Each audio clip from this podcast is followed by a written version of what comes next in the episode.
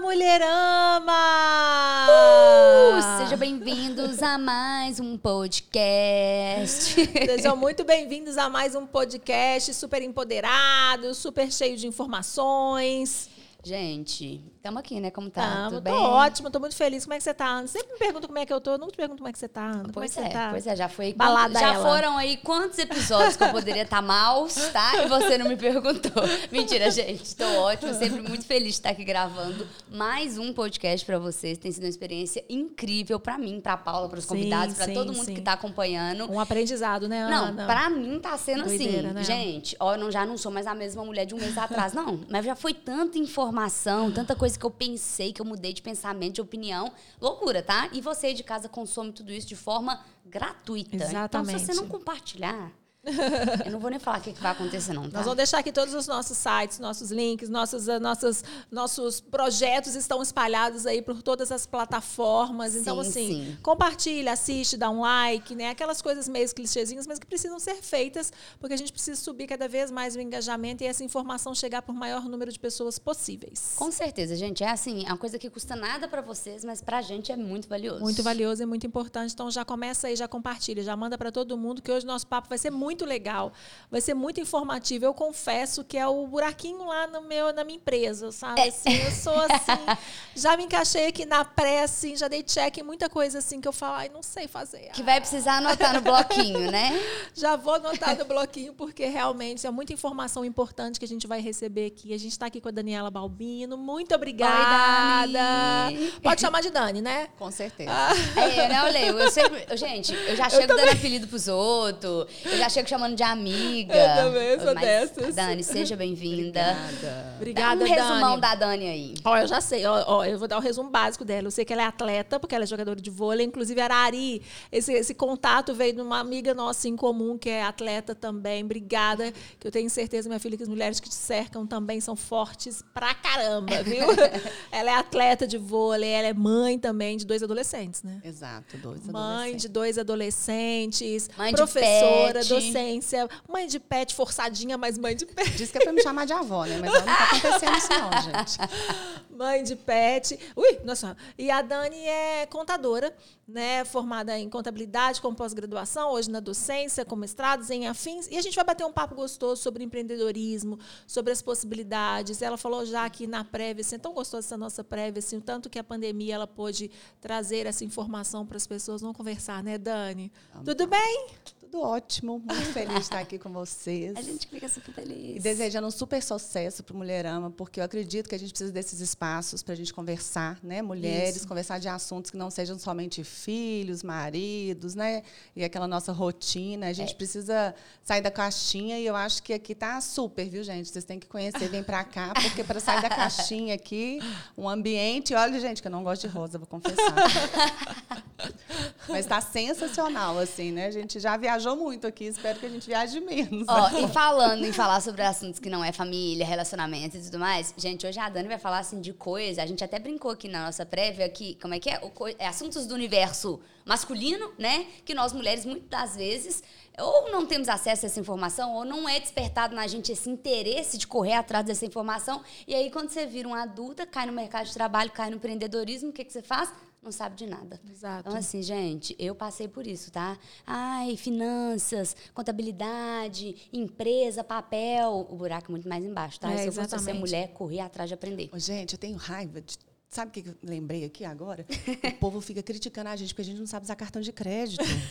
Não é? É verdade. Alguém ensinou a gente a usar cartão de crédito? Tipo isso. Né? Alguém verdade. falou com a gente que tem taxa, se a gente pagar a parte mínima, que vem bem maior que a parte total da fatura, né? E a gente é muito visual, né? Então, assim, a fatura, não sei se vocês já observaram, a parte de pagar o valor mínimo é desse tamanho. E a parte do valor total da fatura é desse. Exatamente. Aham. Você está correndo com pressa com o menino, não sei o que, eu pa- paguei. Paguei, fatura. Tá paga, pelo menos tá paga. Fatura, 3 mil, valor mínimo 150, você fala, Uh, paguei!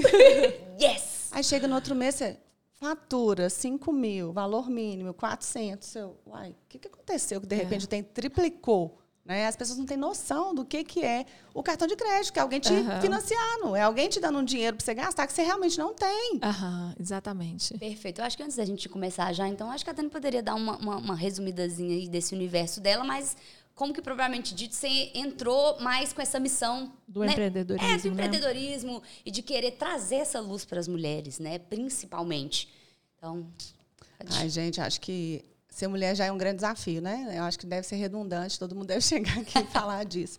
Mas eu entrei num universo de trabalho muito masculinizado, né? Eu fui auditora, né? Auditora de controles internos e auditora contábil, e principalmente de instituições financeiras, que é outro universo mega masculino, né? Então eu sempre estava nesse meio aí e tentando ser a mulherzinha, né? Eu lembrar, eu lembro que tem alguns colegas meus que são gerentes, foram até meu- meus padrinhos de casamento quando eu casei, que eu ia trabalhar de vestido, né? Vocês já viram o meu tamanho, né? Uma pessoa desse tamanho de vestido tem muito mais pano para poder fazer. Eu usava salto mesmo, porque achava lindo usar salto. Então assim, e eles sempre de terno, né? Sempre naquela naquela caixinha deles de terno, de gravata e tudo mais. De repente eu me vi também vestindo terno, gravata, abandonei os vestidos, abandonei as roupas fluidas. E, e entrei muito de cabeça, assim, para tentar ser aceita, né? adequar. Nossa, como que a gente faz isso o tempo inteiro na vida, né? E aí eu fui percorrendo esse caminho muitos anos, até uma hora que deu aquela chamada, né? Vem cá, você é mulher, cara. Né? Assim, seus amigos são ótimos. Eu tinha muito mais amigo homem do que amiga mulher. Eu falei, o que está acontecendo? Com o que, que eu vou focar? Com o que, que eu vou contar da minha vida? Exatamente esses momentos maravilhosos que hoje a gente tem a oportunidade, igual tá aqui, a gente está conversando entre mulheres. E aí, de repente, caiu a ficha, né? E a pandemia, eu acho que, além de cair a ficha, deu tapa na cara, né? Pá! Deu. Com certeza. Acorda, acorda. Se não acordou agora, você vai acordar. E que o mundo é nosso, né? Eu acho que assim, a gente tentava, eu tentava me adequar e sem ter uma noção do poder que eu tinha mesmo enquanto mulher, tanto de influenciar, quanto de orientar, quanto de liderar, né? Então assim, a gente tinha muita insegurança em relação a vários atributos que a gente tem que são natos femininos, tá, gente? Com É certeza. e a gente não usava, né? E aí eu comecei a usar disso e falei, gente, eu tenho que compartilhar isso com outras mulheres, né? Tenho que compartilhar. Minha mãe foi uma mãe que trabalhou pouco tempo profissionalmente. Ela foi para dentro de casa para cuidar de quatro filhos. E era uma mulher guerreira, uma mulher super animada, disposta a tudo. Eu falo que o programa de Índia era com ela mesma. e assim como muitas amigas dela, né? Então, assim, a gente chega, essa nova geração, indo para o mercado. Eu sempre quis trabalhar, comecei a trabalhar cedo. Uhum. Eu larguei o vôlei para trabalhar, porque eu machuquei, né? Eu machuquei. Falei assim, ah, não vai dar para seguir carreira profissional, não. Vamos dar um jeito de trabalhar, que eu sou pobre, né, gente? Então, eu acho que isso tudo me fez pensar. E na pandemia, eu tive a oportunidade de trocar online, né? Olha que Não, coisa isso, louca. quantos anos você já estava no mercado de trabalho, né? Nossa, mais de 20, né? Pois é. E a mais chavinha de foi virar lá na pandemia e falou: gente, cadê essas mulheres? Cadê? Né? E aí a gente descobre que a gente tem muita mulher, assim, desculpa a palavra, mas fodástica aí. Com em certeza. muitas áreas que a gente nem imaginava. Aham. E principalmente aqui, né, nessa área que eu falo da contabilidade, da, do finanças, né? É, Eu sou contadora, por muito tempo eu tive no Conselho de Regional de Contabilidade representando uma temática que eu gosto muito, que é a contabilidade do terceiro setor. Então, eu participei de um processo também de mudança. A gente teve a primeira eleição de uma presidente Aham. quando eu estava lá, que foram dois anos atrás. E um conselho que era. Tem 60. Quantos anos tem um conselho? 73 anos que tem um conselho aqui de Minas. Nunca tinha tido uma mulher, gente. Que perfeito. Momento histórico, né? Momento histórico, né? De uma mulher que também era professora. Então foi sensacional. Hoje a gente. rele- é, Ela foi reeleita e agora a gente tem uma outra presidente. E no universo masculino, mas que a gente achava. Aham. 60% das mulheres dominam a contabilidade de Minas Gerais. Olha só. Eu tenho muito mais registros femininos do que masculinos. Aham. Ou seja, mais mulher sem representatividade. Exato. Até porque Exato. contabilidade requer muito detalhe, muitos números, muitas coisinhas. Eu acho que a mulher ela deve ter uma, uma facilidade. É, e o homem não vai baixar a cabeça nunca, então ele sempre sobressai. né? Exatamente. Ele quer sobressair. né? Fica, fica sendo como Ele se fosse quer- uma profissão masculina, Exato. com muito mais mulheres atuando. Exato. Porque você precisa ter esse olhar mais analítico, acredito eu. No caso, eu não tenho, tá? Deixo ele todo com a Dani. Mas olha só pra você ver. As contadoras que eu conheço, a maioria são mulheres também. Eu também conheço várias. Várias. Várias, várias. E nunca parei pra pensar nisso. Olha que loucura. Minha amigona é contadora também. Que doideira, né? Muito legal isso, Dani, dessa publicidade de falar exatamente essa coisa da falta de representati- representatividade feminina em todos os setores, né? A gente fala muito sobre isso em determinados setores que a gente tipicamente vê que é masculino, mas na verdade são todos os setores essa falta de representatividade que a gente precisa mudar, né? A gente precisa é, deixar de ser enraizado. A Dani falou aqui nos bastidores uma coisa muito legal, que ela antes de você é, ve- enveredar por essa área, que você chegou numa reunião, que você era a representante, né? E que você bri- brilhantemente apresentou o seu projeto e que no final ele falava: "Ah, OK, maravilhoso, mas mas cadê o cadê o cara, né? Cadê o gerente? Que horas que vai chegar o gerente? Né? E, e, assim, a mesma coisa, hoje eu conversando com as colegas contadoras, que são empreendedoras, empresárias, né? Porque elas têm a sua organização contábil, essas que fazem o serviço terceirizado. Uhum. E, e, elas falam também que vão apresentar proposta para as empresas e tal. E eles falam assim: tá bom, mas que horas que vai chegar o contador? Só vai vir você? Gente, é assim, né? É, é, meio a propaganda da Natura agora que a André Beltrão está fazendo. Olha, eu tenho 50. Não, mas, mas, mas você tá é. bem para 50, né? É. Pô, vai tomar banho, né? Mas esse mas aí mata a gente, né? Mata, mata a gente em é, vários Seu trabalho aspectos. tá excelente, mas que horas que chega o contador? É. Gente. Invalidou tudo que você fez e tentou ser educada é. ao ser sem noção. É tipo isso. A pessoa Exatamente. desculpa. Ô, Dan, e nessa pandemia, igual você falou, assim, que você teve essa oportunidade através das redes sociais de divulgar essa, essas possibilidades. Tem um nome legal o projeto, como é que é, Flor? Florescer. Florescer, olha que legal. Que você teve essa possibilidade de para mais pessoas, não só na sua região, né? Aqui a gente está em Minas Gerais, mas assim no Brasil e no mundo, né? A gente dar essa, esse tipo de informação. Veio também o maior desafio das mulheres empreendedoras, que foi estar em casa, cuidando dos filhos, 24 horas, empreendendo, tendo que ganhar dinheiro, né? E aí veio as maiores polêmicas, assim, as maiores dificuldades, acredito eu, porque eu também aconteceu isso comigo, né? De você ter que gerar, gerir uma empresa com uma nova estrutura, né? Muitos em home office, muitos, muitas mulheres assim, e administrar o todo, né? Porque a mulher é isso, ela administra o todo, né? E aí talvez as maiores dificuldades dela também estejam tenham, tenham acontecido também nessa época de pandemia. Que maravilhoso você ter esse projeto para ajudar essas mulheres nesse período também, né? E para poder ter esse lugar de fala, né, Exato. Paulo? Sim. Porque assim, o que vocês estão fazendo aqui, não vou cansar de repetir hoje a, a nosso podcast inteiro, mas a gente tem esse lugar de fala justamente de a gente poder compartilhar essas coisas, né? Então, às vezes eu chegava no Florescer com, com um tema assim, como é ser contadora, uhum. né? E trazendo isso com outras colegas, colocando sua experiência também, a dificuldade da gente ser mulher enquanto contadora e com esses atributos todos, da gente ser mais analítica, da gente ser mais observadora, da gente acolher o cliente, né? Uhum. Porque por mais que, que a gente esteja ali no dia a dia do, do empresário e da empresária, muitas vezes a gente sofre um preconceito no mercado que o contador só me liga quando eu tenho que pagar um imposto, uhum. né? E, e, com a gente é diferente, assim, a gente tem esse atendimento para o cliente de outra forma, né? A gente está querendo acompanhar. Porque eu falo muito com as empresárias, se você está pagando mais imposto, cara, vão comemorar, porque você está vendendo mais. Exatamente. Né? Você, Exatamente. Não, você não tem jeito. E, e, eu falo assim, olha, outra questão que a gente precisa desmistificar aqui no nosso país, né? Todo mundo que nasce aqui, gente, é contribuinte sem querer. Você não tem a chance de falar que você não vai ser contribuinte. Não é uma escolha. Exatamente, é involuntário, né? Uhum. E hoje, quando você sai da maternidade, você já vai lá e tira o CPF do seu filho, né? Exato. Na hora, né? Coisa impressionante. Você não consegue fazer o plano de saúde do seu filho. Você não consegue fazer a carteirinha do plano de saúde sem ser CPF. Então, assim, o menino sai, vai registrar, lógico que eles vão esquecer. Qualquer dia um nome vai aparecer, uhum. assim, em vez de chamar João Pedro, né? Meu filho vai aparecer 024. Né? Porque o cara já sai com o CPF. E eu falo, sabe o que é CPF? A tradução do CPF? Não, não Contribuinte, sei. por favor. É mesmo? É verdade isso? Não tem jeito, gente. Tirou o CPF. ah, tem... tá. Não, não, é, não. É cadastro de pessoa física, Paulo. Eu achei, gente. Eu, eu jurava por assim. Deus. Primeiro, porque eu nunca procurei saber o que, que significava a sigla. E segundo, que eu falei. Tá explicado! tá, gente! Mas da verdade, entre linhas, contribuinte, por favor. Tipo assim, topei, entendeu? E o perfil dessas mulheres, então, nesse, nesse programa, nesses encontros, eram diversificados? Diversificado. Eu trouxe uma galera que trabalha com assistência social, que também uhum. é um mercado que de, de mulher, mas uhum. pasmem. Os líderes e os gestores na assistência social, também praticado pela maioria mulher, são homens. Nossa. Quando eu chego no terceiro setor, onde a gente tem a maior parte dessa prática de assistência social, que a gente tem muitas fundações, uhum. muitas associações, uhum. muitas ONGs, né? O pessoal entende mais fácil como ONG, que faz esse serviço social.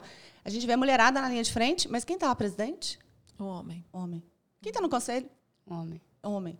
Né? Aí a gente fica assim, cadê as mulheres? Por que, que elas não ascendem na profissão? Né? Uhum. Por que, que elas ficam ali naquele cuidado? Né, de sempre, não vão ascender. São poucas que ascendem na profissão, são poucas mulheres que a gente vê presidentes, presidentes, né, em cargos aí, como a Anitta, está no uhum. conselho de administração de uma instituição financeira. Sim. Uhum. Né, e chuva de críticas. Chuvas. É, chuva de críticas. Aí eu fico assim, gente, a gente pode estar onde a gente quiser. Com certeza. Né? Ela está num conselho, por quê? É uma empresa jovem, é uma instituição que quer trazer jovem, né? é conta digital. A gente tem, você, você tem conta digital? Não. Nem eu, eu gosto da conta ainda tradicional, não consegui migrar. Eu não tenho conta tradicional. Você tem digital, né? Ela é. tem 26 anos, tá? É. Eu não Desculpa tenho. aí, tá?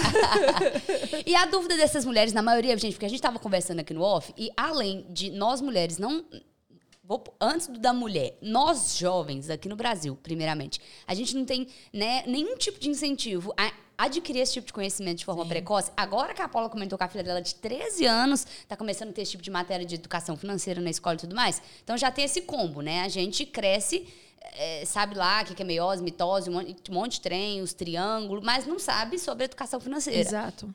E aí, não sabe como que seu pai faz para pagar a mensalidade da escola. Exatamente. É, exatamente. Aí a gente já tá assim, se é ser humano, o homem é mulher, tá? Essa é a criança do Brasil. Ainda tem um plus, né? Que nós, mulheres, não recebemos esse tipo de incentivo. Então, quando você tá lá, um adulto completo, né? Eu fui empreender a bonitona aqui. Ô, gente, eu não sabia de nada. Inscrição né? estadual, negócio nome fantasia, nome CNPJ, de verdade, é CNPJ. E aí você põe o nome fantasia, na verdade é o outro nome que é o da empresa. E o contador, e as notas, e o funcionário. É de lascar, tá? É. é. de lascar. E não é só cartão de crédito, não. Cartão de crédito eu diria que é o menor dos problemas. Exato. Então, assim, por onde que, que, gente, que você começa com essa mulherada? Pois é, eu acho que a gente, eu acredito que a gente tinha que começar lá no ensino fundamental. Uhum. Ou, quiçá, como a gente estava falando, Paula, dentro de casa. Né? Eu acho que hoje a mulherada já sabe fazer isso. Né? A gente deu, eu dei a brincadeira aqui do cartão de crédito.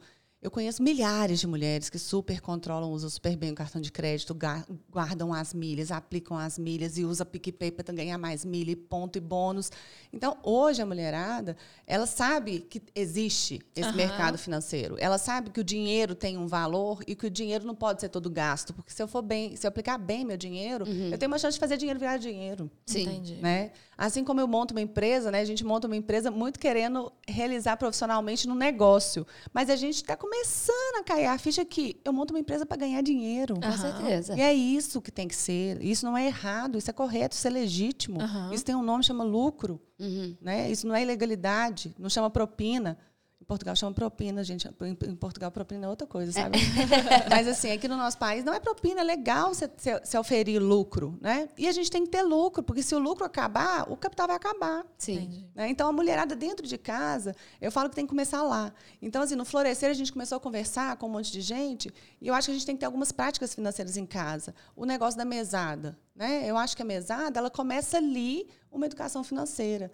Não é você dar de graça, que tem muita gente que fala assim, ah, eu estou dando de graça a mesada. Não, você vai dar a mesada para ensinar seu filho que ele tem um limite de recursos para usar no mês uhum. com os extras. Uhum. Então já começa ali, né? Porque ele já começa a entender também, opa, quer dizer que eu devo ter alguma coisa aqui que eu tenho que gastar todo período, meu pai deve ter alguma coisa que gasta e tem um extra. Exato. Então, para criança, o que é o extra? Você compra bala para seu filho todo dia que sai da escola no baleiro? Não, é um extra. Uhum. Então você começa a ensinar assim para ele, né? Ah, eu compro tênis para o meu filho. Claro, gente, ele tem que ir para a escola, precisa de tênis. Não uhum. é um extra, né?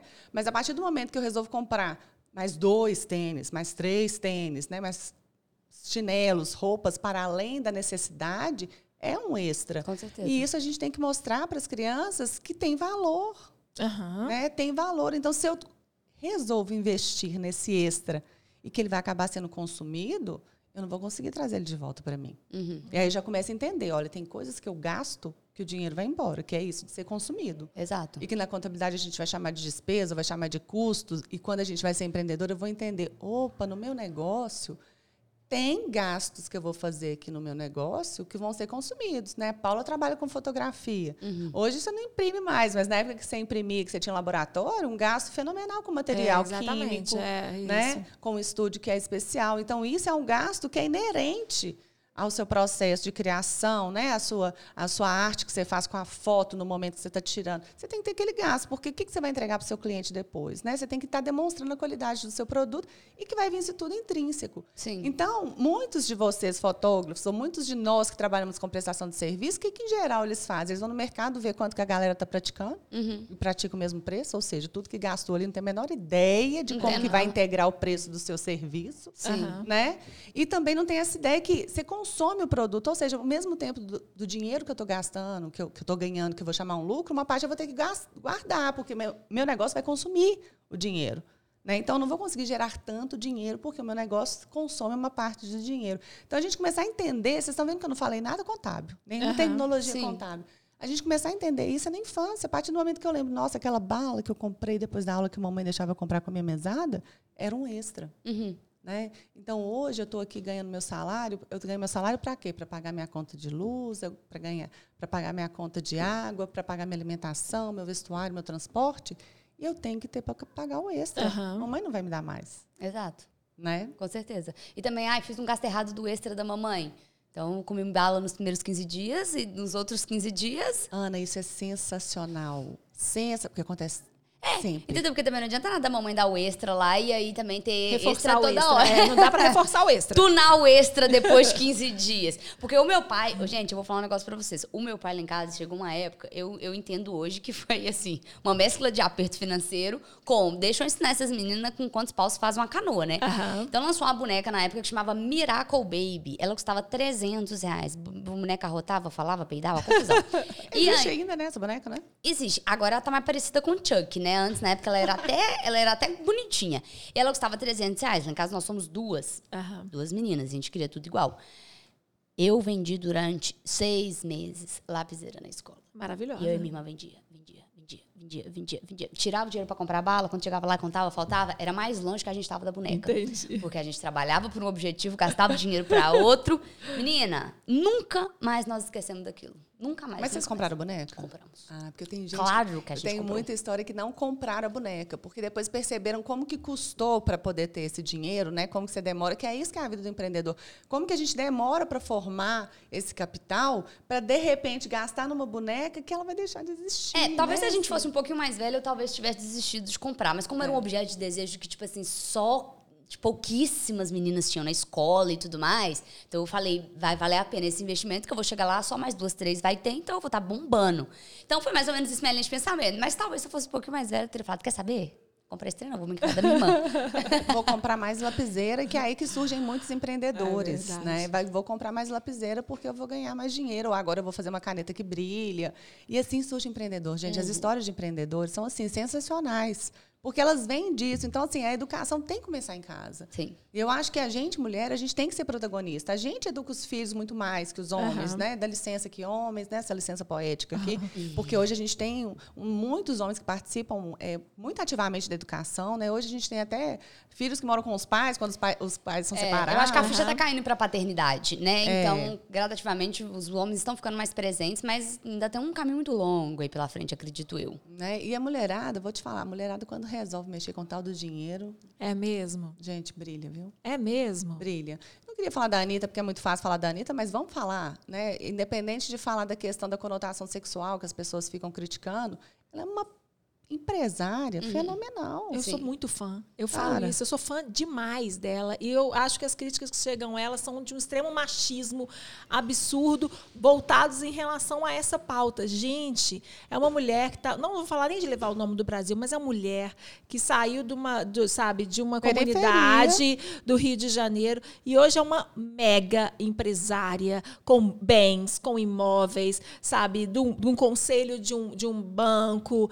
e mostrando para as mulheres, pô, e ela tem 26 anos, 27 anos, sei lá quantos ela- anos ela tem, sabe? Assim, eu Fala três cheguei. línguas, Paulo. É, Eu mas cheguei, o povo gosta né? de poder feito. Eu acho que é É. mais isso, entendeu? Porque, tipo assim, não tem como você tirar o mérito de uma pessoa de N conquistas, igual a Anitta tem, e aí por conta de uma coisa que você não concorda ou não se identifica, você tirar todo o crédito, crédito dela. Então, eu acho que isso é hoje muito do que acontece com a Anitta. Principalmente por parte não das acho que é muito o que acontece com a gente, não. Não, sim, mas É, com a Anitta, que ela tá, a exatamente. Anitta tá em foco, né? Exato. então, todo dia é um trem. Mas o desmérito é em relação sempre ao, ao- ao ser feminino dela. Exato. Não é tipo assim, nossa, ela foi incompetente naquele contrato que ela fechou. Nossa, ela errou. É sempre no ser feminino, Sim, né? sim, é sim. sempre no, ah, mas ela põe o corpo. Ah, isso acontece com a Luísa Sonza também. Eu falei, inclusive, assim, que eu quero que esse podcast, eu quero mulheres assim, quero Luísa Sonza, quero Anitta, porque eu quero quanto mais mulheres quebrarem esses tabus do paradigma de eu não preciso do marido, no caso da Anitta, é, no caso da Luísa Sonza também, mas assim, falando que a gente estava falando da Anitta, assim, eu não, eu não tenho uma pessoa, é, eu não precisei me basear nele, ou, ou que as pessoas ao menos dessem a desculpa de eu ter ele, Aham. né? Porque é uma desculpa que dão em relação a Luísa Sonza. É, eu não, não me dão nem a desculpa de ter ele, mas eu sou uma empresária que sai de uma periferia, que sou, que hoje. Quantos empresários, quantos funcionários uma Anitta dessa deve, deve ter? Que se capacitou, né? Exato. Eu gosto de falar muito isso. Eu não sou fã da Anitta. Eu não tenho uma playlist da Anitta. Eu não sei as músicas dela. Tem amigas que amam, a gente vai numa festa, dança e tal. Mas, assim, e as pessoas criticam muito esse, esse produto que ela vende, que é a gente continuar é, é, trabalhando a mulher, o corpo da mulher como produto. Ok, escolha dela. Tem um monte de homem que trabalha vendendo produto aí, mulher, e ninguém fala deles.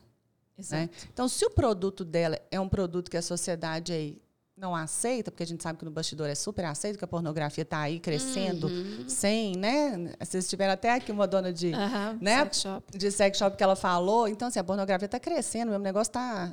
Assim, eu acho que investir em pornografia hoje é um bom negócio. Eu Ela não diria falou porno- eu não é. Mercado erótico, eu, eu vi, acho. eu vi ela acho, falando. eu acho que o mercado é erótico em si, porque eu acho que a pornografia a gente ainda fica preso num- numa coisa muito visual ali, e o mercado é, erótico, tipo assim, essa sexualidade. Mas que vem também do autoconhecimento feminino. É, Não é? Que exato. vem muito do autoconhecimento É, feminino. sabe? Então, assim, eu tô querendo dizer isso. Ela é um, ela é um produto, ela criou um produto Anitta, sendo que ela nem chama Anitta. Eu acho ela tão sensacional, gente, porque ela não chama Anitta. Ela não chama, ela criou um produto, né? Ela criou essa artista Anitta e administra bem demais. Ela tá com a Anitta aí, o produto global. Aham. É. Vamos traduzir para a linguagem dos homens, quem sabe assim a gente melhora. É um produto global, é um produto que tem uma rentabilidade sensacional. Né? É um produto que onde que vai, vende. Aham. O que lança de novidade, de inovação, vende. Exato. Traz inovação mesmo, que vamos falar que não traz? Traz. Traz, Ela inventa certeza. umas danças, umas coreografias novas, que ninguém tem condição de fazer aquilo com aquela bunda, gente. Uhum. Faz aquilo com aquela bunda. Não é, não é para qualquer um aquilo. né? E que a gente fala, eu gosto muito de dar esses exemplos e fazer essas analogias. É inovação. Aham. Poxa, quem fazia isso? As, as chacretes faziam Exato. isso. Que dinheiro que elas ganharam? Tá aí Rita Cadillac passando fome? É, Eu não vou falar se tá passando fome, não, tá, Rita? Me perdoa. Mas assim, não tá ganhando uma grana que uma Anitta tá. Não tá Exato. Uhum. ganhando uma grana que uma Luísa Sonza tá. Não tá ganhando uma grana que Marina Senna, que é a nossa mineira aqui, que eu acho Isso, sensacional. Sensacional. Marina Sou Senna. apaixonada com ela. E Espetacular, põe, mulher põe o corpo pra jogo. Exatamente. E vai fazer uma crítica, né? Outro dia eu tava lendo uma entrevista dela sensacional, que ela tava falando assim, gente, eu comecei a cantar me- meio criticando, porque ela canta com uma voz anasalada muito forte. Aham. E ela estava explicando por quê, porque era uma crítica, era uma música que ela estava criticando mesmo, né? Essa questão do feminismo e tudo mais. E aí, de repente, ela virou esse sucesso, assim, Aham. né? Com esse jeito debochado dela, né? Que ela debocha mesmo do corpo. E ela dá uma liberdade pro corpo dela que não tem igual. E eu acho que a Luísa Sonza agora vai entrar numa vibe que ela falou que todos os. Assim, se a galera percebeu que os últimos apresentações que ela fez, ela tava com o corpo totalmente coberto. É. Assim, meio que vou tampar essa Ah, lacuna não, não, não, que o não, povo não, fala que é por conta do meu corpo e vou continuar, faz... e vou continuar fazendo É. sucesso. Vou Se continuar for para poder provar, né, pros É outros. tipo isso, entendeu? Que eu Tipo sou assim, ah, não. famosa por isso, né? É. Que não seja, então. Então tá né? falando que é por causa da bunda? Então eu vou tampar a bunda. Tá falando que é por causa do peito? Então eu vou tampar o peito. Ana, mas aí eu acho que ela vai, assim... É, eu também não acho. Eu não isso. acho que é o caminho, não, porque o, o, o caminho é realmente se assumir, né? A gente se assumir. Eu estava contando a minha história que eu estava virando homenzinha quando eu estava trabalhando. Não, gente, a gente tem que virar mulherzinha mesmo. Isso, também acho. Né? Porque, assim, a mulherzinha tem um lugar. A gente vai ter crítica? Vai. Eu, eu acredito que, assim, ainda mais uns 100 anos aí, né? Mais, assim. Mas eu acho que deve ser um gostinho do tipo assim, é, ai, tá falando que é só por causa disso? Então deixa eu tirar o porquê que você tá falando que é. E vamos ver o que, que vai acontecer. Tipo, sabe, tá falando que é por causa do corpo? Mas espera, eu sou cantora, eu tenho um talento, eu estudei, eu fiz aula, eu tatatá, pipipi, popopó. Então eu acho válido esse tipo de comportamento. Porque meio que é provocação mesmo. É. Quer provocar? Vamos provocar. E aí com isso ganha o quê? Mais mídia, mais comentário, mais fama, mais dinheiro, mais sucesso. E, e o pessoal que tá lá criticando, não ganha nada com isso. É exatamente isso. É, a mulher, ela, ela, tem que, ela tem que galgar muito, né? A gente, tem que, a gente tem que estar sempre provando, né? E eu acho que essa questão do empreendedorismo, empreendedorismo feminino, isso que é uma coisa que a gente quer trazer muito aqui, essas empreendedoras. A gente trouxe, né, a, que, vai, que já foi ao ar, uma dona de um, de, um, de um sex shop, de produtos, e ela fala que é, a loja dela é um atacado. E ela traz outras mulheres para fazer, para serem revendedoras, e a mulher se conecta com a mulher né, em vários aspectos. Ela fala isso, assim, a questão do empreendedorismo feminino é muito forte. Ela é muito forte, mas às vezes ela está enraizada num universo muito paralelo da criação mesmo da mulher. Né? A mulher, como diz a Ana, assim, seu pai teve essa coisa de, de buscar, você buscar e tudo, mas não é o que normalmente tem. Eles não, Não. enraizam na gente essa Sim. coisa. Até hoje ainda, as mulheres ainda são muito assim, ah, você vai casar com um homem, com um homem bem sucedido, você vai ter seus filhos. Então, assim, o empreendedorismo, ele nos foi conquistado por nós, sabe? A gente é que quis falar assim, não, não, não, não, eu quero ter o meu dinheiro, sabe? Eu quero ter a minha liberdade, eu quero ter isso. E a gente sabe também que a gente vê nessas pesquisas aí, não sei, não sei, né? De repente a sua realidade você vai poder me falar mais, que muito dessas questões do, do, da, da, cobrança masculina em relação aos não só aos feminicídios, mas aos, aos ataques da mulher são muito nessa questão financeira, né? Se você separar de mim, você não vai ter onde, onde morar. Uhum. Se você separar de mim, você não vai ter o que comer. Se você separar de mim, você não vai ter como alimentar o seu filho, porque eu não vou te dar nada. Não é assim, muito na chantagem do, do ter, do homem ter, da, né? Da sustentação, né? É. Assim, o homem sempre foi visto como esse ser que sustenta uma família, né? Uhum. Que sustenta uma sociedade inteira, né? Uhum. E, e, a mulherada está chegando com um sonho, quando, quando você me fala do empreendedorismo, isso de ganhar dinheiro, o que eu vejo da mulherada é que elas não chegam querendo ganhar dinheiro. É mesmo? Paulo, eu falo assim, eu, eu cutuco muito, né? Igual eu tô cutucando vocês assim, eu falo assim, pô, você está ganhando dinheiro, você tem que ganhar dinheiro, é legítimo. Uhum. A mulherada ainda chega com esse próprio preconceito, assim. Que, tipo assim, eu estou empreendendo porque eu gosto dessa área, né? Entendi. Tipo a, su, a, sua outra entrevistada que teve aqui. Eu via na fala dela que, tipo assim, ah, eu gosto de mexer com isso, eu gosto de criar esse link com as mulheres. Você gosta de tirar sua foto, a Ana gosta. Eu gosto de trabalhar com contabilidade eu te falo isso da minha experiência. Eu fui fazer uma entrevista com algumas mulheres e, e mandei uma entrevista já prévia, sabe? Para elas responderem algumas perguntas. E aí eu fui gravar uns vídeos com elas sobre esse assunto. Tipo, né, mais ou menos uhum. vocês fazem aqui, mas não numa ideia de podcast. Eu, eu tenho um grupo de ajuda voluntária, então a gente fez isso com a mulherada lá é, desse grupo. E aí, uma das mulheres respondeu assim. Aí eu perguntei assim: profissão. Aí ela pôs, empresária. Aí eu, putz. Ela, o que foi, Dani? Eu falei, cara eu não consigo falar que eu sou empresário. Você fala que você é empresário? Você fala que você é fotógrafo. É. é. Eu não falo que eu sou empresária, eu falo que eu sou contadora, eu falo que eu sou professora, eu coloquei para vocês. Uhum. Até que eu coloquei uhum. empresária. Mas quando ela falou isso comigo, eu falei, sim, ela é. Eu tenho a minha empresa, eu ganho meu dinheiro, eu reinvisto, eu faço isso, eu faço aquilo. Eu sou empresária, eu ganho dinheiro mesmo, eu trabalho ganhando dinheiro. Então, assim, isso me impactou de um jeito que eu fiquei, gente, a gente não tem essa coragem ainda, sabe? Eu não tive essa coragem. Eu não consigo falar que eu sou empresária. Eu fiquei isso com isso na minha cabeça. Eu falei, não, uhum. tem que levar isso para análise, gente. Porque como que a gente está aí batalhando? Tem mais de 20 anos de carreira. Eu fui CLT muito tempo, abri minha empresa. Tem, minha empresa está com cinco anos. Esse ano faço seis anos de vida, minha empresa. Demorei a ter coragem de, ter, de empreender também. E, e, ainda não tenho a coragem de falar que eu sou empresária. Não me apresento como empresária. Sim. Nenhum lugar. Você pode ir no meu perfil, no link da minha bio, nenhum lugar eu me apresento como empresária. Como vocês dizem que eu ainda estou lidando com isso, que já tem um tempo que eu fiz isso. e ainda não estou resolvida. E eu vejo isso com as minhas clientes, sabe? Eu vejo isso com, a, com, as pessoas que eu assessoro ou que eu faço esse trabalho voluntário. A gente não tem coragem de falar que a gente é empresária. É, exato, exato. Isso, assim, para mim, é, é assim, inexplicável, sabe? É, e vem muito dessa, dessa, construção da mulher empresária, da construção do dinheiro, do valor do dinheiro na nossa vida. É como vida. se a gente não tivesse o direito de ter a vontade de ganhar dinheiro, né? Tipo assim, de Aí eu tenho que justificar. isso Exatamente. eu tenho uma empresa porque eu gosto de ser fotógrafa, não é porque eu quero ganhar dinheiro. Entendi. Por que, que eu não posso querer ganhar dinheiro? Sim. Por que, que uma pode ganhar dinheiro? Por que chega Elon Musk querendo dar milhões no Twitter e falou depois que não vai investir porque o Twitter não vai dar dinheiro. Quem de nós que fala isso? É, exatamente. Quem de nós que chega assim, não, não vou mexer com fotografia mais porque agora eu vou mexer com, sei lá, filmagem, alguma outra coisa. Porque que... isso dá dinheiro, isso não. Quem fala? Né? Pra gente não pode, é tabu. É. A gente não pode ganhar dinheiro. E quem dirá uma dependência dentro do casamento, né? Que foi ali, como que a Paula perguntou. Tipo assim, como é que você vai se inflar para na hora que o cara te peitar, te chantagear com uma questão financeira, você conseguir se posicionar. Porque além disso, a Paula falou dessa dependência financeira, eu li também que a maior causa dos divórcios, na história da vida dos é, divórcios, é, são questões financeiras. financeiras. De duas uma, Isso né? É fato, Ou o né? homem acha que tá bancando demais a mulher. É ou a ou mulher falta... começa a ganhar mais que o homem, é, ou falta pros ou falta dois. Pros dois. Mas tem um ditado que fala que quando o dinheiro sai pela porta, o amor sai pela janela. Não tem? Não, não falam isso? Fala. Que o dinheiro sai pela porta, o amor sai pela janela. Justamente é uma falta de coordenação financeira, de ajuste financeiro, que vem historicamente, né? Assim, do homem, da mulher não, ou da mulher muito mais, do homem não, né? Que até hoje é. E que até hoje é, né? É, e aí, aí gera esse tabu para a gente no empreendedorismo, sabe? Então, assim, eu queria trazer muito isso para a pauta. Assim, por que, que a gente não pode ganhar dinheiro? É legítimo, uhum. né? O que a gente estava conversando aqui antes. Sim. O lucro é legítimo. A gente não está fazendo nada de errado. Uhum. A gente tem esse direito de ganhar dinheiro. Uhum. Então, para além das pautas feministas que a gente tem, de ocupar nossos lugares e tal, eu trago mais uma. Querer ganhar dinheiro. é legítimo. Eu uhum. tenho que ter o desejo, sabe? Eu, eu falo muito do Senhor dos Anéis, o Smigol, que fica lá com o anel, protegendo é. o anel todo. E às vezes a gente fica numa proteção com o nosso negócio e isso impede a empreendedora de crescer. Gente, o que eu tenho de empreendedora sensacional, que as bichas têm medo de crescer, de ganhar dinheiro. Sim. Não, mas eu não vou dar conta. Mas é porque eu gosto disso, aí eu não vou conseguir mais fazer. Né? A gente tem é, casa aqui em BH de uma loja de, de, de lingerie, por exemplo, que ela começou, elas começaram pequenas, um grupo de irmãs. Uhum.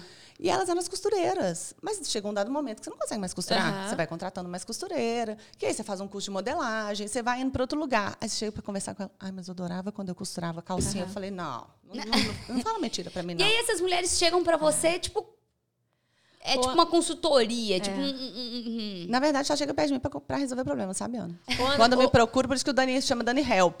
Esse serviço imediato que eu resolvi, é tipo assim, na hora que dá problema, me liga. Geralmente, assim, eu já assumi isso pra minha vida. Eu sou a pessoa que ajuda a resolver problema, ou eu sou aquela pessoa que eu cutuco e descubro o problema. Dani, você falou uma coisa que está acontecendo comigo exatamente nesse momento. Isso, assim, é muito, muito ditado. Meu, o meu estúdio cresceu. Então, assim, hoje a estrutura do, do, do, Paulo Beltrão Fotografia, que é o meu Instagram e tudo, não é só limitada a mim. Hoje eu sou um estúdio materno infantil. E eu tenho profissionais que trabalham para mim e que entregam a qualidade do serviço que eu, que eu entrego, que, que, que é a proposta do meu estúdio, que eu entrego, não, que é a proposta do meu estúdio. São pessoas treinadas por mim, são pessoas que trabalham comigo. Mas eu ainda fico naquela coisa minha de falar assim, ai, será que tem que ser eu que fazer esse ensaio? Ai, por exemplo, hoje a gente está gravando o podcast, hoje é uma terça-feira, e o estúdio está rolando, o podcast é em cima do estúdio. Então, assim, o estúdio está rolando, está rolando o meu estúdio com todos os clientes tudo dando 100% certo. Mas isso é uma coisa enraizada em mim. Eu fico aqui, aí às vezes eu mando mensagem, tá tudo bem por aí? Tá Fala, tu... abre seu coração, vai reclamar. não vai? A gente vai ficando assim, ai meu Deus, será que eu tô fazendo certo? Meu negócio tá lá é. rodando sozinho. Gente, isso é fantástico. Exato. Olha o tanto que você é empreendedora, porque empreendedor é isso, você fazendo seu negócio crescer e com a sua cara. Uhum. E a sua cara ela vai modificando com o tempo. Não tem que ser Paula o tempo inteiro. A sua equipe, ela vai trazendo inovação para você e vocês vão crescendo enquanto equipe. E o que é principal vocês vão entregar o trabalho com qualidade para o seu cliente. Exato, exato. O principal E é aí isso. você vai virar referência, não só para o seu cliente, você vai virar referência para as pessoas que você está formando, sabe? Uhum, com então, assim, certeza. assim, é, é, uma profissão que você está entregando para essa galera toda que você está trazendo para sua uhum. equipe. É mais gente que você está empregando. Exato. Pô, e ganhando dinheiro. Então você vai começar a ganhar dinheiro numa escala que você ganha dinheiro para você, para eles, para todo mundo. Uhum. E aí isso você cria um, um círculo virtuoso da geração do dinheiro, né? É o que a gente chama aqui em finanças de maximizar a riqueza para todos os stakeholders. Todo mundo que faz finanças tem isso de objetivo. Eu morro de rir que os alunos, quando eu chego na sala, professor, eu já sei o objetivo. Eu falei, isso mesmo, eu só falo isso. E o que, que é isso de stakeholders? São todos interessados na cadeia. Então, todo mundo é interessado na sua cadeia para dar certo. O, local, não sei se é seu, se você aluga, os equipamentos que você compra, a manutenção dos seus uhum. equipamentos, a criação dessas pessoas, a capacitação, os cursos que você vai procurar para trazer para o pessoal fazer para melhorar. Entendeu? Então, você começa a virar uma liderança de negócio e deixa de ser a Paula fotógrafa. Uhum. Mas isso traz um medo. Medo. Engraçado, né? E a gente, mulher, é. também, eu tenho a sensação que a gente tem uma asa muito grande, né? Então é. a gente quer que tudo fique debaixo da nossa asa. Só que é grande na nossa percepção, né? Porque a partir do momento que você começa a ver que seu braço não consegue dar conta de tudo, porque, por exemplo, você não estaria aqui. Não, não estaria aqui. E ao mesmo tá tempo. com tudo lá embaixo. Ana, mas a gente dá conta de tudo. É. Não, mas eu falo, tipo assim, Cara, assim, olha como, é. olha como que no empreender o, o, o delegar, o, sabe, criar um time te dá muito mais possibilidade do que você achar que você consegue fazer Exatamente. tudo sozinho. E a mulherada é foda pra fazer isso, cara. É. Olha aí. É. Entendeu? E a é mulherada é foda. Isso. Homem, pra poder fazer, homem tem muito mais dificuldade. É eu mesmo? falo que eu tenho muitos. De que? De delegar, de crescer nesse sentido? Sim, eles querem, eles querem manter o anel ali, né? O homem é muito mais com o anel. A gente começa com a culpa, com o medo. Uhum. É um uhum. inferno isso, né? Porque tem muito empreendedor que chega perto de mim e fala assim: deixa eu te contar. Eu não posso te ajudar mais, você vai ter que ir para terapia, para análise. é isso, isso aí, essa parte aí eu já não consigo mais. Esse caso não é mais comigo, não estudei para isso. Exatamente. E eu tenho minha equipe que me assessora também, e aí o Thales, que trabalha comigo, ele fica assim, Dani, por que você não fala que você faz um coach? Eu falei, porque eu não faço. Uhum. Não faço, porque se eu começar a fazer um coach, essas coisas vão misturar, porque eu já sei que acontece uhum. no meu universo de trabalho, mas eu não sou capacitada para fazer isso. Não sou capacitada. Né? E eu acho que a gente também é muito sincero nesse sentido. Né? A gente fala assim, olha, o meu limite é até aqui, depois daqui eu não consigo passar. Uhum. Né? E eu, acho que meus clientes também, eu tenho uma fidelidade, porque é isso, eu sou muito sincera, eu falo assim, olha, essa parte é com advogado, eu sou só uhum. contadora, eu entendo um pouco porque eu tenho que entender, mas eu sou contadora. Uhum. Né? Essa parte aqui, você já tem que procurar essa pessoa e tudo mais. Então, eu acho que a gente tem essa grande capacidade. E eu estou falando para você, é de mim também, tá? Porque a gente sempre é o espelho. Eu também não consigo crescer meu negócio. Fica todo mundo falando comigo. Eu recebo o currículo das pessoas. Ah, eu quero ser seu estagiário, eu quero trabalhar com você e tal. E eu fico assim, gente, como formar uma equipe? E que eu sempre trabalhei com equipe. Eu só trabalho com gente, eu não consigo trabalhar sozinha. Uhum. Mas o meu caso, por exemplo, é muito certo. Eu não quero crescer porque eu não quero mais trabalhar para além do que eu estou trabalhando. Uhum. Né? Então, assim, a minha decisão é essa. Por que, que eu não cresço? Porque eu não quero trabalhar para além do que eu estou trabalhando. Entendi. O eu, meu, eu acho que foi exatamente o contrário. Eu acho que eu cheguei num limite de burnout, de estresse, de, ter, de capacitar e de levar essas histórias. Eu também tenho um grupo de apoio, então, assim, não é uma ONG, mas é uma associação. Então, assim, era muita coisa. Eu tinha muito esse projeto do podcast que eu estou conversando com a Ana. Gente, uhum. vocês estão vendo esse podcast no ar hoje muito aí. tempo, Mas gente. é um podcast que a gente vem conversando há muito tempo. Então, assim, o meu foi exatamente o contrário. Eu já não estava aguentando mais. E eu estava com medo de não entregar a qualidade que eu sempre prometi, que eu, que eu sei que está iminente a mim, de entregar aquela mesma qualidade com a vida que eu estava levando, sabe? De virando noites em partos e, e de, de sair de parto e ter que estar tá aqui em ensaio porque não teria ninguém para fazer e teria que ser eu. E eu receber aquela família com o respeito que ela melhorar, que ela, que ela merece, que todos os meus clientes merecem. Então, assim, o meu foi exatamente isso. Eu preciso continuar oferecendo a qualidade que, tá, que, que é a, a qualidade que eu propus para o meu negócio. Sabe? E aí veio essa dificuldade, mas que assim, é, e que aí quando você fala assim, fala, putz, por que eu não fiz isso antes? Sabe? É aquela coisa que quando começa a rolar, você fala assim, putz, tá dando. Por que, que eu não fiz esse antes, antes, sabe? Eu também tenho que recebo mensagens de fotógrafos o tempo inteiro, poxa, me deixa fazer um estágio, deixa eu ficar com você, deixa eu trabalhar e tal, tal, tal. E é isso, sabe? É, é, é o meu foi esse contrário, de querer crescer, nem pensando muito no financeiro, que também não é um erro, que também não é o erro eu pensar, mas nem era pensando isso, era uma coisa assim, pessoal, psicológica, mas eu já não estava dando conta mais, sabe? Tava muito cansativo para mim. E deu certo. Sim, sabe? Tá deu certo. Não, e deu o seu certo. também exige muito, do, muito físico é. também. Tipo assim, o parto, o newborn, o acompanhamento. É tudo eu, sabe? Assim, é. finalização, a, é. a, olhar tudo, tratar o cliente, sabe? A, o, o, tipo do meu trabalho, né? A gente falar assim, uhum. assim, especificamente da minha empresa. Não é uma, só uma empresa de fotografia. Eu queria uma experiência com o cliente, né? E essa experiência é muito voltada nos valores que eu quero que ele tenha em relação ao registro que ele vai ter. E isso eu achava que só eu conseguiria dar. E eu tenho uma pessoa, assim, meu braço direito, esquerdo, que é a Cindy, que é a, que é a coordenadora do estúdio, que ela falava, Paula, tá tudo bem, tá acontecendo, tá fluindo. E, você, é um, você e ela fala isso, fala assim, você é uma empresa. Uhum. Você é uma empresária. Então vamos. E o cliente sente isso. É engraçado que quando a gente esquece isso, o cliente sente isso. E por falar em empresária, mulheres empreendedoras e afins, Dani, antes lá a gente vem, dar. Lá vem, lá vem. Olha que delícia. Essa é a nossa hum, parceira. Tem coisa nova aqui, hein? Tem coisa nova aqui. Olha. Essa é a nossa parceira. É uma empresa de uma menina também, super empreendedora. É, chama Choquei, que é a empresa dela. A gente vai deixar a marcação da empresa dela aqui. A gente tem essa, a Choquei como parceira desde o início do nosso podcast, que ela acredita na gente, que ela também é uma super empreendedora. Só delícia. A gente ainda vai saber, chamar a Carol aqui para conversar. Não, tem que chamar isso só delícia. E aí, ó, tá? só delícia, Dani. Fica à vontade. Isso aqui é, é novo, tá? É, é, é, que é, o quê, é, Ju? Pra Linê, Pé de Munique? Pé de Munique? Pé de Munique? Pé de Munique? Achei que era pra Linê.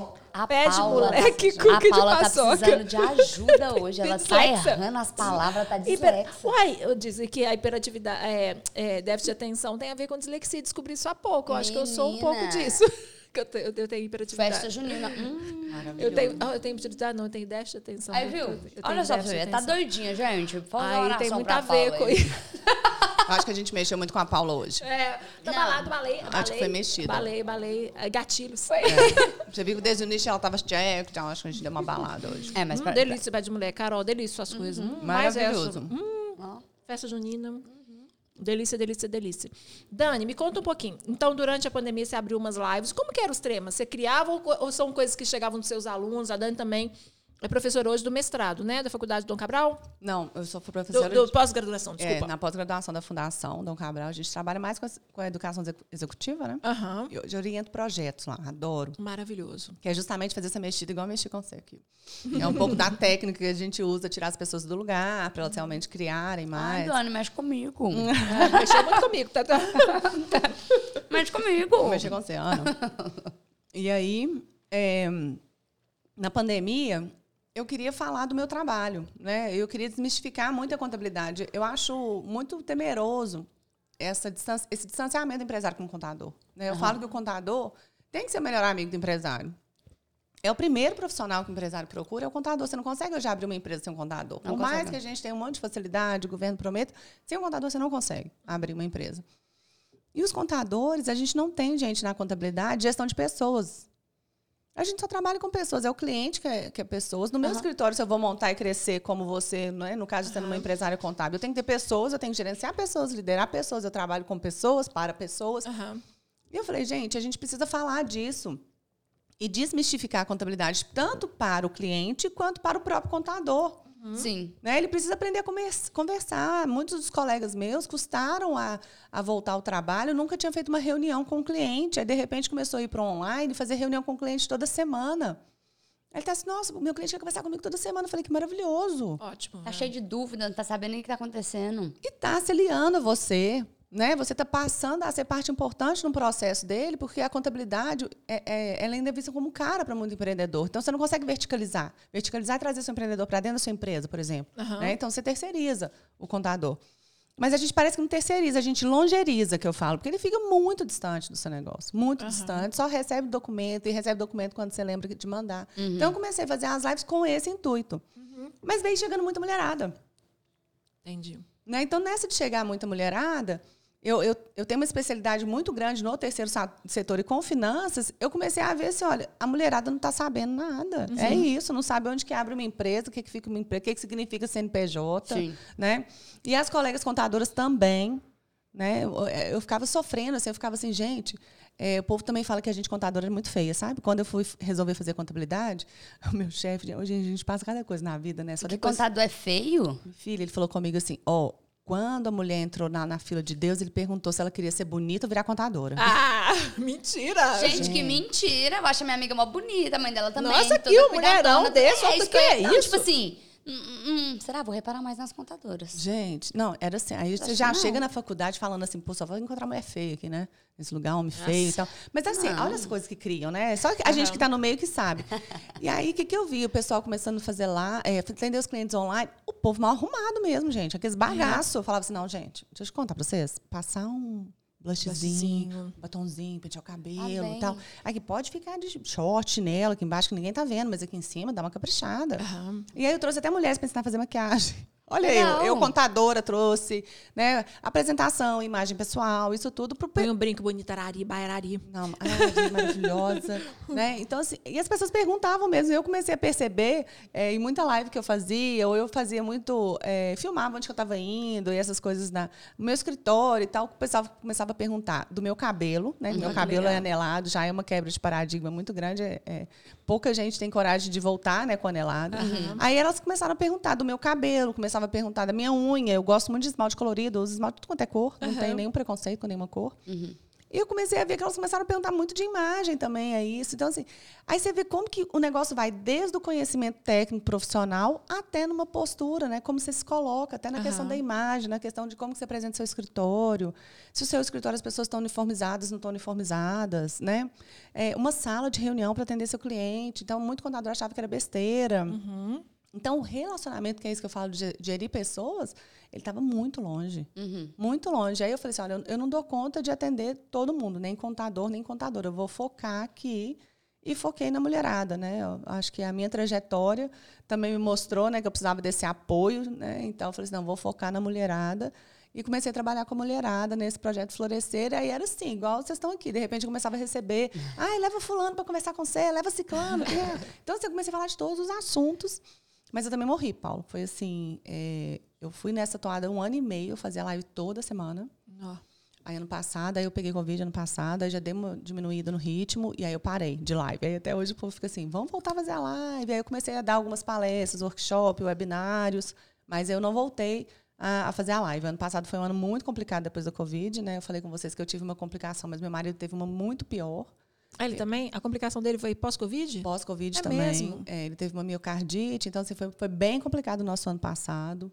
Muito estresse. E aí eu dei uma parada com as lives, né? E aí eu queria voltar com a minha aula online. Aí eu falei assim, ah, vamos aproveitar que eu parei com a live, vou fazer um projeto de aula online.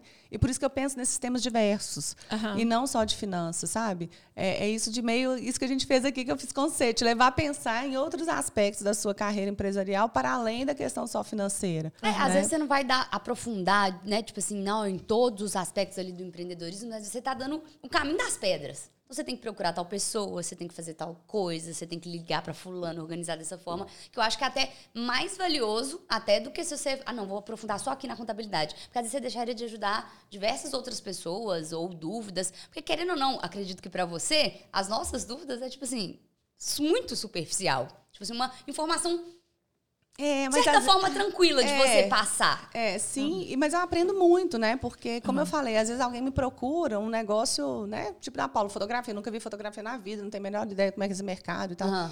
Eu vou procurar, vou estudar. Legal. Né? Então, assim, eu vou estudar para poder te atender da melhor forma que eu puder, para te dar todo esse contexto. Né? Eu falo que hoje é um ecossistema que a gente trabalha, você não trabalha mais sozinho.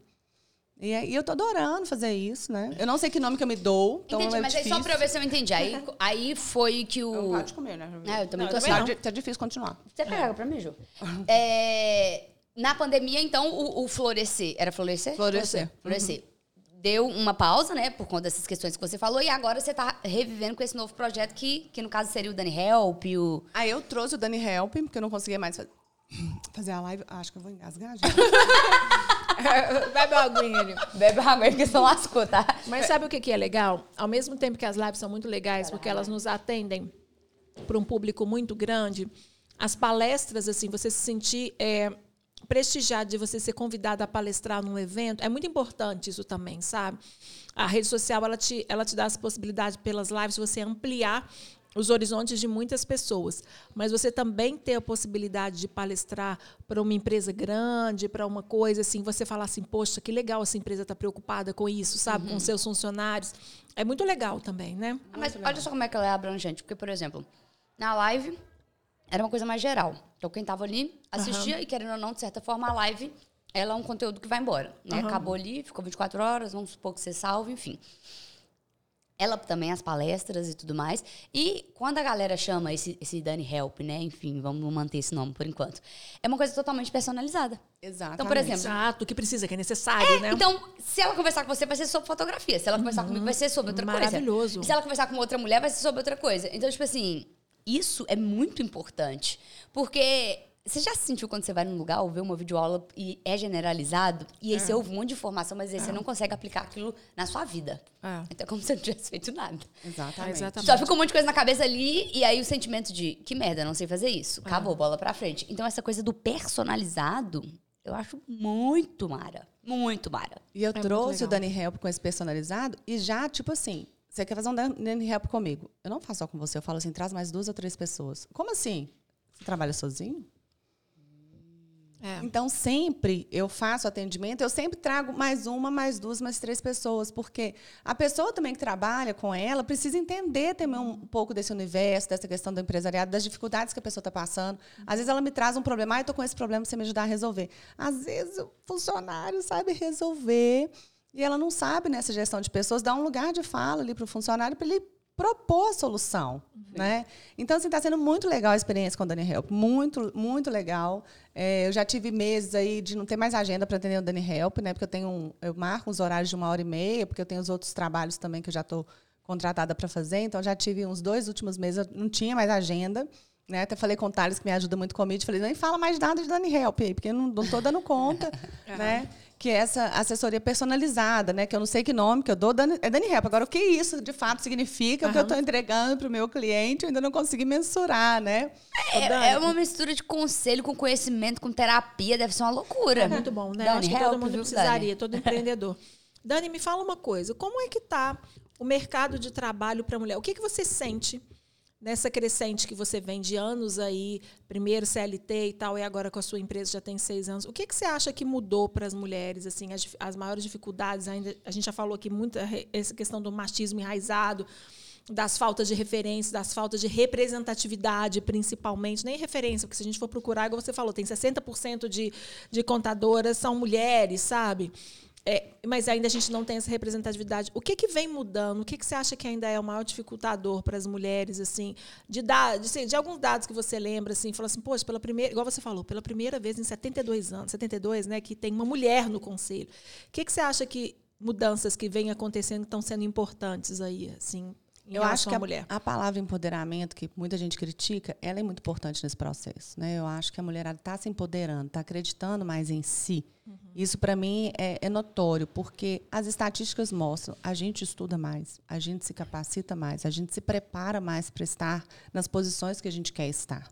Né? E a gente tem aquelas que não estão querendo. Então, eu acho que hoje está muito claro isso para a mulherada. Quem quer o quê? Uhum. Né? E falta um pouquinho ainda que ela pode estar onde ela quiser. Eu acho que esse é o próximo passo, né? Que a gente está aí batalhando e dizendo para todo a todo momento, mas eu acho que é isso. A mulherada está vendo que ela tem essa capacidade, sabe? Eu me formei, eu me capacitei, eu estudei, eu estou correndo atrás, eu tenho o direito de estar naquele lugar. Uhum. Isso é meu, né? Eu, eu tenho a minha capacidade. E eu acho que é por isso que elas vão muito nesse negócio assim de eu sou boa nisso, não quero ganhar o dinheiro ainda, né? Não pense. Uhum. Então elas vão muito nisso. E uma outra coisa que eu percebo muito, que também eu acho fantástico, é a mulher sendo mulher a gente não tentando entrar nesses padrões, sabe? A gente não querendo, por exemplo, trabalhar com contabilidade, eu tenho que usar terno, propriamente dito. Né? Uhum. Eu vou trabalhar, vou ser mecânica, eu tenho que ser suja. Uhum. Né? É, não sei se vocês já perceberam que em BH também a gente tem uma oficina mecânica liderada por mulheres. É, já vi. Falar. E é limpíssima, porque quem quer ir para lugar sujo? É, ninguém. Né? Eu acho que nem homem. É, né? Mas, assim, então, o que eu percebo das empreendedoras é que elas estão sendo elas. Isso é Entendi. sensacional, sabe? É isso trazendo sua carga de frustrações, sua, sua carga de medo mesmo, mas a gente tendo essa liberdade da gente ser a gente. E que esse também deve ser o maior desafio? Com certeza, com certeza. Né? Porque... Será então que agora é mais um desafio, claro que com a sociedade, mas tipo assim, mais com a gente é. do que com o próprio mercado? Eu acho. Entendeu? Eu acho tipo, de, é. de levantar a bandeira, inflar o peito e. Falar, sou empresária uhum. e eu ganho dinheiro mesmo. Dinhe é. Entendeu? Eu ganho dinheiro, ganho dinheiro mesmo. E eu tenho um carro bacana, tenho mesmo. Né? Porque tudo isso a gente passa, né? Eu vejo muitas empresárias, às vezes, falam assim: ah, não, eu vou visitar o cliente, eu tenho que ir mais simplesinha. Porque ele não pode achar que eu estou ganhando dinheiro. Oi? Não, filha. Se ele achar que você está ganhando dinheiro, ele vai ficar feliz, sabe que você é uma ótima profissional, porque quem não ganha dinheiro vai passar fome, não vai conseguir prestar serviço para ele. Exato. Né? Entende? É tipo o seu estúdio. Se você está louca trabalhando, você vai falhar com alguém, você não vai aguentar. Né? Uhum. Você, é um ser humano. Uhum. Né? Então, acho que a maior questão que a gente desenvolveu é a gente assumir que a gente é ser humano, uhum. tanto na parte que a gente é boa, tanto na parte que a gente é ruim. Eu acho também que tem que ter uma persistência por parte das mulheres aí, entendeu? Porque tomar portada na cara, todo mundo vai tomar. Sim, sim. Quantos não? Exato. Quantos ah. não você não toma para chegar até onde onde você quer. E isso não é só do homem ou só da mulher, é do mercado. É do mercado. É. Então, eu acho que é isso. Eu vejo que, que, que, que falta da mulher, eu estou usando como exemplo agora, até pessoas do meu redor, né? A mulherada do meu redor, disso, né? Tipo assim, de levar um pouco do desaforo para casa. Eu vejo que o empreender, ganhar dinheiro até você chegar lá, você tem que levar desaforo para casa. Você tem, você quebra a cara, e não você é quebra. porque eu sou mulher. É, exatamente, você literalmente, quebra. você quebra é. literalmente falando do ponto de vista financeiro, né? Você quebra literalmente muitas vezes. Exato. Né?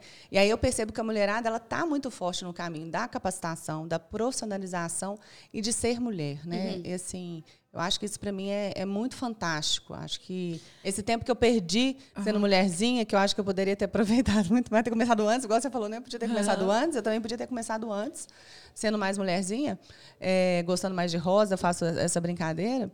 Eu perdi de poder estar tá atendendo muito mais gente, de poder estar tá vendo com esse olhar de mulher um lugar que não é só de dinheiro, de finanças, de, de prática uhum. e de uhum. padrão. Né? Uhum. Então, hoje eu ensino finanças, eu ensino com uma outra visão. Eu não ensino padronizado, igual está no livro. É, mas eu acho muito importante porque, tipo assim, é, é, ter virado essa chave agora, você poderia ter virado antes, né? E tudo mais, igual você falou. Mas agora você vai ser um espelho, na maioria das vezes, para mulheres que estão na mesma idade que você é, e sabe que, que não teve esse acesso. E eu ia fazer exatamente essa pergunta. Dani, não sei se você tem percebendo, mas não sei se também se as redes sociais nos trazem isso mais. Eu tenho visto cada vez mais mulheres maduras virando essa chave. Tipo assim, poxa, peraí. Eu, a vida inteira, não pensei, mas agora eu tenho 40 anos. Se a gente não pensar que a gente tem 40 anos, a gente está na metade da nossa vida, vamos pensar? A gente está na metade da, do que a gente vai viver realmente, e numa metade madura que você pode tomar suas decisões, numa metade, sabe, intelectualmente exatamente, mais consciente das suas escolhas. Exatamente. E você tá ali que todo mundo fala, poxa, mas depois do 40 você não consegue emprego, você não consegue isso, que é um fato, assim, que isso pode acontecer, mas que agora as chavinhas estão virando mais, assim. Eu tô vendo muitas pessoas mudando de profissão com 40 anos. Sabe, você se empreendeu agora, você era, você era já tinha uma profissão super estável, CLT e tal, e você resolveu abrir a sua empresa, sabe, há, há seis anos atrás. Então é isso. É, é, eu, tô, eu tô percebendo que esse medo, assim, que era muito recorrente, eminente da mulher, assim, principalmente das mães, assim, que a gente fala que nasce a mãe, dá uma culpa e um medo, né? É, em relação a tudo, né? Só o filho, não. Mas de, dessa virada de chave também. Eu também virei minha chave quando eu tinha. Eu, eu, era, eu sou formada em pedagogia, eu dava aula numa escola tradicional, super carteira assinada, eu estava 12 anos lá na escola. Falei, não, não é isso que eu quero, sabe? Então, essa virada de chave para você fazer um pouco do seu prazer, mas que te dê dinheiro também, tem acontecido mais. Você tem percebido isso ou não? Tem, tenho percebido demais. Eu acho que assim, é, essa liberdade da gente ser mulher trouxe uma liberdade de novas profissões. Uhum. Né? Eu percebo muito isso. Eu vejo a mulherada empreendendo em cada lugar que eu nem imagino. Uhum. Né? Uhum. Então você pensa, é, eu achei sua fala tão bacana que você falou assim: eu não faço foto, eu, eu faço uma experiência. É. é uma experiência do momento de vida do, do meu cliente ali, que para ele vai ser inesquecível e vai ficar registrado. Né? E, e, o fato da gente fazer o registro de foto, eu não sei se você percebe isso, mas para mim, quando a gente faz foto, gente, eu não esqueço, eu posso ver um negócio no Instagram, eu posso ter um vídeo e tal, mas foto uhum. é uma coisa assim a gente é de imagem e a, a foto remete a grava. Sensação, né? Uhum. Então, por mais que você fale que você não vai pegar o álbum lá e ver toda hora, você sabe a ordem do álbum, você sabe as fotos que estão lá. Né? Então, eu achei muito legal de você trazer essa outra visão, que é uma que a mulher traz. Não, ele, o meu cliente ele tem uma experiência comigo. Ele uhum. não vem aqui para levar a foto pronta. Uhum. Foto ele levava antigamente na como é que é, lojas Reds que tinha, que acabou, uhum. inclusive. É. Porque não tinha essa experiência para o cliente. Né? Hoje você não Era vê. muito automático, né? Você não vê, né? Você vê, você vê que a, questão de revelar a foto, por que, que acabou? Porque você não dava uma experiência é. para o seu cliente. Ele ia lá com filmes, revelava, você entregava para ele aquelas uhum. portas, aquelas coisinhas, álbum todos é. iguais. Uhum. Não tinha isso. E, e, não acabou. Aí você fala assim, foto acabou? Não. Fotógrafo é a coisa mais difícil de conseguir. Uhum. agenda é difícil de conseguir com fotógrafo. Com certeza. Então, eu acho que a, a mulherada, com, com isso, ela traz esse novo olhar para todos os negócios. Eu falo que inovação é mulher, cara. Porque é. eu nunca vi como que a gente é criativa. Como que a gente tem esse outro olhar, né? Eu hoje, eu falo de mim também. Às vezes eu estou aqui conversando, eu vou conversar com a Ana, vou dar um foco para a Ana agora. De repente, eu estou conversando com você, você fala que faz, eu falo assim, uai, mas esse negócio assim? Aí você já começa a criar um serviço que você nem tinha imaginado, só porque eu te dei uma cutucada. Sim. Eu acho isso sensacional. E a mulherada está se permitindo, está fazendo isso. É, não, e eu vejo que é uma esperança, entendeu? Pô, a mulher tem lá 40, 40 e tantos anos, nunca teve autonomia financeira em nada, não sei o quê, pipipi. Deve ser tipo assim, pô, dá tempo, né? Dá pra fazer. Dá muito tempo. Entendeu? Porque às vezes tempo. ela vê a é novinha, é ela vê a novinha lá falando, ela vai se sentir desconectada da mesma forma. Tipo, ai, é a nova geração. Não é para mim. Começou nova. Ai, que arrependimento. E agora hum. não. Tipo assim, todo mundo conseguindo assumir as rédeas da vida e tudo é. mais. E Porque... ao mesmo tempo também, Ana, que eu vejo que a gente tem esse contraponto, né? Que eu vejo que as meninas agora, assim, eu falei com, com você aqui no Bastidores, minha filha de 13 anos, aqui no, na escola que ela estuda, ela tem é, educação financeira. E eu tenho um filho de 18 anos que trabalha com essa questão de, de finanças, mas numa outra linha, do bitcoins e afins. Mas eu acho que talvez essa nova geração ela venha com, essa, com esse chipzinho a mais, assim, de entender e de querer um pouquinho mais de dinheiro. Talvez pelas conquistas materiais, não sei o que está acontecendo ainda, a gente vai entender isso talvez com o tempo, assim. Não sei se essa vertente de, desse interesse pela, pelo, pelo empreendedorismo, por as coisas que vem nessa geração. mais grana. Não, é, é não sei se é para obter alguma coisa material ou se realmente está vindo essa, esse despertar nele. Ele falou assim, poxa ganhar dinheiro é bom, ter isso é bom. E eu acho que isso veio muito com a questão do, dos online, né? O que, que você percebe disso? Paulo, eu acho que a, a galera mais jovem está percebendo o valor do dinheiro. Uhum. Tanto o custo para a gente obter o dinheiro, quanto aonde bem colocar o dinheiro. Uhum. Né? A gente está falando de, de pessoa mais jovem. Eu fiquei sabendo de um caso recente agora sensacional. É, filha de servidores públicos, fez direito, passou no TJ, falou assim, não é isso que eu quero. Foi embora, está na Europa, fez um curso de web design. Né? Na Europa, a formação é diferente da nossa, então ela fez uma certificação. Está trabalhando com web design. E assim, é, o pai dela perguntou assim, mas qual é a sua profissão? Hoje, a gente não tem isso. Uhum. Né? Então, assim, qual é a sua profissão? Ah, eu sou web design neste momento, pai, mas assim, amanhã eu posso virar outra coisa. Uhum. Então, essa liberdade, né? E, e, os jovens estão fazendo uso desse direito antes da gente, a gente está fazendo agora com 44, com 45, eles começam a fazer jovens. Sim. Jovens. Então, assim, É, e eu falo que faculdade, meu filho está decidindo, meu filho também tem 17, ele está decidindo o que, que ele vai fazer de faculdade. E eu sempre fiquei neurada com isso, porque eu, como que você vai decidir com 17 anos, você vai fazer o resto da sua vida? Exato. Falei com ele assim, filho, escolhe o que você mais gosta, neste momento, porque quando você formar, pode ser que você não goste mais, você vai Aham. trabalhar com outra coisa. E hoje a gente tem essa liberdade. Então, assim, não é porque eu fiz direito que eu tenho que ser advogado. Exato. Não é porque eu fiz conta- contabilidade que eu tenho que ser Exato. contadora. Então, acho que os jovens, eles vêm com isso porque eles veem a gente também nesse movimento. Eles veem a gente nesse... Antigamente tinha Essa muito liberdade. disso, né? Ai, sou formada em tal coisa, não, não consegui Nossa, emprego, aí é. a pessoa fala, ai, tô desempregada. Tô frustrada. Aí por quê? Porque eu formei nisso e eu não tô achando emprego na minha área. Tá, mas e aí? Não, e vocês já viram como que hoje, com esse negócio de Enem, os jovens, eles fazem um curso, faz seis meses, não, não, não é isso. Faz outro, é isso. E os pais estão ficando enlouquecidos. Tá. Eu, eu tenho amigas que elas ficam assim, como assim? Ela já fez três cursos, ela não resolve. O que, que vai ser da minha filha? Eu falei, ela vai ser uma mulher livre. É. Beleza. Sabe? Ela vai ser uma mulher livre e ela vai escolher de fato aquilo que ela vai alinhar para a vida dela. Então, essa menina que eu falei que está na Europa, ela não ganha grande salário. Se ela tivesse aqui no TJ, ela está ganhando mais. Mas o salário que ela ganha é suficiente para ela pagar aquelas coisas que a gente gasta, como eu falei aqui, né, no modo bem lúdico, e fazer o investimento dela. Ela tem investimento, ela, ela aplica, ela aplica o Bitcoin. Então, assim, a, a galera hoje, eu acredito que o fato da gente começar essa educação em casa, eles têm valor do dinheiro, sabe? Eu vejo eles falando muito isso. Eu não quero morrer de trabalhar. Eu estou querendo trabalhar na Europa porque eu estou querendo, no final de semana, dar um rolê. É. Na Europa, eles vão começar a trabalhar quatro dias na semana. A Inglaterra começa agora Aham. essa experiência, né? minha irmã já Europa, tá tá? Tô indo. É. Mas já tá assim. Pra É, vocês. exatamente. Quatro dias na semana. A gente está aqui igual louco trabalhando 12 horas, gente. A gente que está em home office, eu falo hoje, eu não trabalho menos de 12 horas por dia. Uhum. Então a galera vai começar a trabalhar. Já trabalham seis lá fora, né? Na França, eles não trabalham segunda-feira, olha que coisa maravilhosa. Perfeito. Né? Então, assim, a gente já tem uns ritmos de trabalho diferenciados e é pensar nisso. É na entrega que a gente faz e não da gente estar ali oito horas dentro de uma empresa, batendo ponto na internet, viajando na maionese, Entediado, procrastinando. infeliz. Procrastinando, ah, reunião semana que vem, um dia antes eu resolvo. Sabe? Então, assim, essa é de fato ser produtivo. Entendi. E eu acho que essa galera vem com essa, com essa ideia, sabe? A hora que eles estão com a gente, não sei se vocês percebem, a hora que o filho está com a gente, eles estão com a gente Aham. né?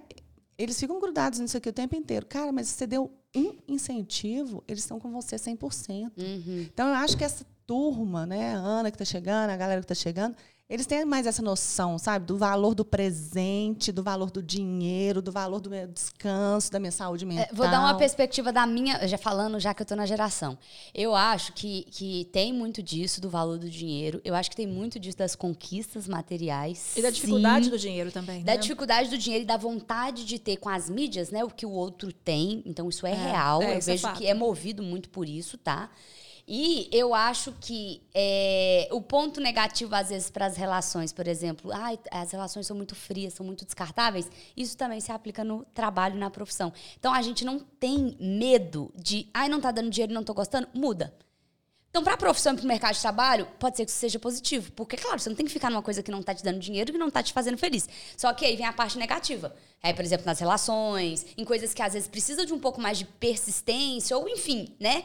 É descartável também. Anny, esse, Então, tipo esse- assim, nós vamos passando para trás. Aí não deu certo, não, não deu e dinheiro, esse não, não fenômeno quero. é tão engraçado que ele não acontece numa classe só. Né? Ele acontece das classes mais baixas até as classes mais altas. A gente acha que isso acontece só com quem tem poder aquisitivo. Não. Aham. As pessoas também que não têm poder aquisitivo, elas estão trabalhando da mesma forma. Não serve para mim, tchau. Exatamente. Sabe? Ah, eu vou lá, eu experimentar trabalhar de pedreiro. Eu não gostei, tchau. O que eu acho maravilhoso, porque pra uma pessoa antes de baixa renda, às vezes ela vivia a vida toda ali, sendo ajudante de pedreiro ou doméstica, e não é que nada contra essas profissões, mas às vezes ela fazia porque era onde Precisava, ela né? que ela precisava, e era onde ela se enquadrava, e era o que dava pra ela fazer, e se ela não fizesse aquilo, e aí? E aí hoje ela escolhe, ela fala assim, Exato. não, não quero essa vida para mim não. Exato. Então assim, eu vou procurar um curso, eu vou conseguir alguma coisa. E hoje a gente vê as empresas com uma dificuldade danada de contratação geral. Eu falo que hoje é assim, ah, é muito difícil contratar, né, o nível estratégico e tal, mas também é muito difícil contratar o chão de fábrica. A gente não está conseguindo, na verdade, contratar ninguém. Então, será que os nossos modelos de empregabilidade, os nossos modelos de negócio, eles realmente hoje atraem essas pessoas, sejam quais, quais sejam, né? Não é só falar de talento, porque quando falo do pessoal de baixa renda, diz que não tem talento, mas hoje para ser pedreira só tem que ser talentoso, Minha filha, gente. cada vez mais, né? Né? Vamos combinar, eu acho. eu- Exatamente. Então, a eu acho gente que eu se não consigo aplica. pregar um, eu não consigo Minha pregar filha, um, eu não consigo misturar a massinha do meu negócio. Eu não consigo misturar farinha com água para fazer massinha. Esse Não, pouco. você está doido. Não é? Então, assim, ou seja, talento, a gente vê o ta- a, exigência de talentos em qualquer nível profissional hoje. E hoje é a maior reclamação das empresas. Né? Eu, eu falei que saí de finanças para trabalhar com pessoas, porque é isso, assim. A gente tem que entender esse fenômeno, né? É um fenômeno de todas as classes sociais. A galera não fica. Fica. Não Sem falar da- fica. da- da você situação pode dar salário, você pode dar benefício, você pode dar treinamento para o pedreiro, você pode arranjar alojamento para ele. Tem um monte que prefere, às vezes, estar na rua, passando fome, do que estar lá é, é, trabalhando de pedreiro. Né? Assim, gente, é assim, é um fenômeno. Assim, eu acho que é a turma aí, né, as educadoras, o pessoal que trabalha com educação. Infelizmente, essa educação nossa que está sendo muito precarizada, mas a gente está precisando desse olhar para entender esse fenômeno, que é isso é fato, é o que está acontecendo que ela colocou. A gente não se apega, né? É, a gente não se A apega. gente não se apega. É. E também tem duas coisas. Tem o que não se apega, falando do jovem, e também tem aquele que, que, que não quer nada com a vida, né? Então esse aí realmente não tem nada que a gente possa fazer por ele, não. Ah, mas esse que nunca teve, sempre existiu os que nunca tiveram. Na É. nossa geração, a gente sempre teve aquele malandro, aquela pessoa, ou aquela mulher acomodada mesmo e tudo, e que para ela tá tudo bem. Mas não é isso que eu vejo nessa geração que tá chegando, sabe? Na minha filha de 13, no meu menino de 18. Eu acho também muito, pelo isso que você falou, pela essa dificuldade do ter dinheiro hoje. Sabe, dessa dificuldade de você conquistar realmente, sabe? De você de você ver o esforço que seus pais fazem para pagar uma escola de 1.800 reais, sabe? Porque hoje Trabalhando 12 horas. Exatamente. Os meus filhos me criticam muito. Mãe, mas para que, que você trabalha isso tudo? Tipo assim, você trabalha isso tudo, eu não te vejo viajando todo final de semana, eu não te vejo Não. jantar fora todo final de semana. Não, não. É isso que eles questionam, né? Aham. Então é isso que é isso que é o valor do dinheiro, assim. A gente custa ganhar e depois vocês estão aplicando em quê, né? Tipo assim, É. vocês não estão aplicando para serem mais felizes, para serem mais, para terem mais prazer, para terem mais alegria. Isso é verdade. Então, essa galera vem com esse olhar. Então, eu acho que, assim, enfim, o valor do dinheiro como moeda mesmo está sendo visto pelas Entendi. pessoas e pelos jovens. Né? Então, eu acho que é isso é, que está mudando do ponto de vista dessa galera que está chegando. Então, assim, cara, nós vamos ter que ralar muito para conquistar essa galerinha aí. Entendi. É, Dani, você acha que esse- esses bancos virtuais que chegaram para esses jovens que cada vez mais cedo estão abrindo suas contas, que eu acho que agora com 15 anos a gente pode abrir uma conta no banco, né? É, é difícil para a mãe também entender e, e- uma mãe falar assim, incentivar alguma coisa em relação a, a isso, porque é tudo muito novo que está acontecendo, né? Você acha que esses bancos novos assim que têm chegado é um incentivo para já para a gente começar com essa educação financeira? Ou é é um facilitador, na verdade, não é um incentivo, não, é um facilitador para esses jovens que ainda estão meio perdidos em relação a finanças, ou não muda nada do banco tradicional, essas coisas que vinham vindo aí? Eu acho que os bancos é, eletrônicos, né, esses bancos digitais, eles falam muito uma linguagem do jovem. Aham. né? Eu, eu acredito que é uma linguagem diferenciada. Eles não têm tanta aquela carência de estar conversando com o gerente, de estar resolvendo. Eles querem ser protagonistas da história deles financeira, inclusive. Aham. Então, acho que o banco digital dá para eles essa liberdade, né? De você fazer facilmente as coisas, resolver. E, de novo, com um custo mais baixo. Paulo, então, assim, eu acredito muito nisso. Custo que essa- nulo, né? Porque não tem custo. Exatamente. Então, assim, eles ficam assim, para que, que você vai ter um cartão lá cinco estrelas e ficar pagando essa anuidade, É. esse valor? Para que, que você vai ter um uma conta num banco para pagar taxa de banco nesse valor? Então, é isso de novo, a galera percebendo o valor do dinheiro. Eu não quero deixar meu dinheiro gastar em qualquer lugar, não. Meu dinheiro custa para eu receber, né? Meu dinheiro, ele tem um valor, às vezes, maior do que do que eu, do que eu percebo. E, e aí, quando a Ana traz essa questão de eu quero ter o que outro tem, é um paradigma total, né? Porque aí você, de repente, vê essas mesmas crianças aí que não estão afim de pagar uma taxa de banco, mas paga mil prata num tênis, né? Exatamente. E eu vejo que, tipo assim, ao mesmo tempo que o banco digital, pra mim, foi maravilhoso, né? É, é, eu acho muito prático. Realmente, detesto em banco. Não pavor. As poucas vezes que eu tive, eu quis morrer. Achei um ódio. Achei que não resolveu nada. Mas, ao mesmo tempo, com a falta de educação financeira, o jovem tem acesso a se lascar muito mais rápido. É. Foi o que eu falei no meu stories essa semana. Mostrei uma tabelinha ridícula que eu faço no meu Excel. Ridícula. Se você ver, você vai querer me bater. Só pra eu ver a minha vida. O que, que eu gasto, o que, que eu ganho e o que, que eu quero comprar. Eu perguntei, eu falei, gente, vocês fazem isso? Tipo assim, num papel, em qualquer lugar. Aí um monte de gente, não, não, não, não, não, não, não. Como é que você faz? Explica, ensina, não sei o que, não sei o que, não sei o que. Falei, gente, é anotar. Isso aqui que eu tô fazendo não tá, não tá certo, não, tá? Tem coisa que tá passando aqui. Mas é porque eu, pra eu saber que lá no fim do mês a fatura do cartão, alguém vai ter que pagar ela. É. Esse alguém sou eu. Exato. Que meu nome que tá no cartão, meu CPF que tá no cartão. Então eu vejo que tem muito, é, é essa linha tênue, entendeu? Porque hoje o menino de 18, de 16 anos, que o pai é ausente, que ele tem acesso à rede social, ele vai fazer o cartão dele. Só que É. Cai numa cilada já desde cedo. Mas também essas armadilhas são feitas propositalmente. né? Exatamente. Então, eu acho que o banco ele entra meio que de vilãozinho nessa história, entendeu? Não, gente, banco sempre foi vilão. né? Exato, fantasia ali de roxinho, de laranja, de azul. Ai, que lindinho os cartões. Banco, eu Pá. falo que é uma coisa muito inédita, assim, as pessoas não entendem. Banco é um tipo de negócio que ele ganha dinheiro com o seu dinheiro. Né? Porque o banco não põe dinheiro. O dinheiro que está lá é nosso. Ele pega, empresta o seu dinheiro e ganha juros em cima desse dinheiro. Então, esse é o melhor negócio do mundo. Né? E a gente fala muito em finanças que o melhor negócio do mundo é quando você ganha dinheiro com o dinheiro dos outros. Aham. Que é banco. Uhum. Banco faz isso exatamente, né? Então, assim, a gente precisa aprender a fazer isso também, porque a gente fica muito na mão deles em função disso. Uhum. O marketing todo, né? Os serviços todos é para isso, é para você não tirar seu dinheiro de lá. E o banco digital te promove isso, né? Com esse negócio de Pix, com essa coisa toda. É. Você de fato não põe a mão na moeda. Nunca mais, é. Você não tem nem como sacar, né? Você não tem como noção. sacar. Tem, tem como sacar. Você tem, mas é super difícil sacar, né? Não é É. em qualquer lugar, você vai pagar uma taxa, Banco no banco 24 24 horas, né? Ah, você você paga vai para a rede entendi. 24 Alguns horas. bancos têm umas taxas maiores, outras te dá um Hum. ou dois saques ali, mas você também não. Hoje em dia não É. saca mais, né? Então, Pix, você- gente, Pix, é o que ela falou, saca. Pix. Não, meu filho outro É de um dia... banco pro outro, né? De um Meu banco filho outro dia outro. foi, foi- saiu com os amigos e tal. Na hora que ele foi pagar lá a conta, a conta dele não tinha dinheiro suficiente lá. Errou nas contas. Mãe, dá pra você quebrar um galho aqui? Eu, como assim? Não, passa um pix direto aqui pro moço. Eu, oi, como assim, João? Você vai me dar um pix do cara? É, mãe, passa aqui e tal. E aí, outra, outra história que eu vi outro dia também. Ah, essa foi Ah, sensacional. não, que isso, Dani? Isso é super comum. Que que é isso? Nossa sabe? senhora, minha filha pede toda semana. Manda o Pix, manda o Pix. É isso, é gente, assim. é tudo Pix. É. Ai, a mãe tem que mandar o Pix para não sei quem, porque eu vou no churrasco, manda o Pix. Outro dia, uma pessoa estava comprando uma passagem na, na rodoviária e aí o cartão da pessoa não passou. Uhum. Aí a pessoa me ligou, dá para você mandar um Pix aqui para a caixa e a caixa vai passar? Eu falei, gente, então assim... Mas isso é sensacional, como que as pessoas resolvem desembolam a Aham. coisa, né? Exato. Sim, a moeda. Mas isso é uma coisa de louco, né? Assim, assim, a gente vê essa transação de moeda eletrônica o tempo inteiro. Eu, às vezes, eu paro, eu fico meio neurada. Eu fico assim, gente, será que o dinheiro existe? Um dia a gente vai Será ter que um isso quebra é geral? verdade mesmo? A gente não vê moeda mais, não vê bolo de dinheiro, né? É. Nem quando viaja pro exterior. É engraçado isso. Eu viajei há pouco tempo com a minha filha. Levou nada, né? Não, eu levei alguns dólares, assim, mas parece que eu era um alien. Não é? Nos- Pagar com principalmente dinheiro, que eu né? estava nos Estados Unidos, né? Que lá eu acho que eles estão até mais na frente da gente que isso. Eu juro, quando eu tirava uma moeda, uma nota de 100 dólares, as pessoas me olhavam. É o quê? Não, dá, é, dá, pra você, pagar com cartão, porque não tem nem é, troco. é mas é isso, né? né? Exatamente. Aconteceu demais isso da comigo. escola, gente, tá virando isso. Não dá pra você pagar num Pix, porque não tem troco. É, uai. né? Às vezes É. você dá 50 reais, assim, você fica, não tem troco. Assim, eu também não ando com dinheiro mais, não, É, gente. exatamente. Exato. Né? E é uma liberdade, né? Se você pensar nisso também, é Ah. uma liberdade. Porque hoje eu fico vendo jovens só anda com isso, né? Aqui, ó, meu documento, É. inclusive, tá aqui, porque eu tô virando.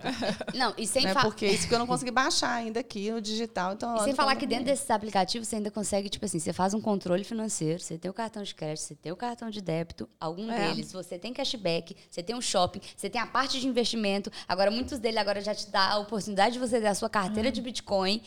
Olha, não precisa de mais nada não, gente. É.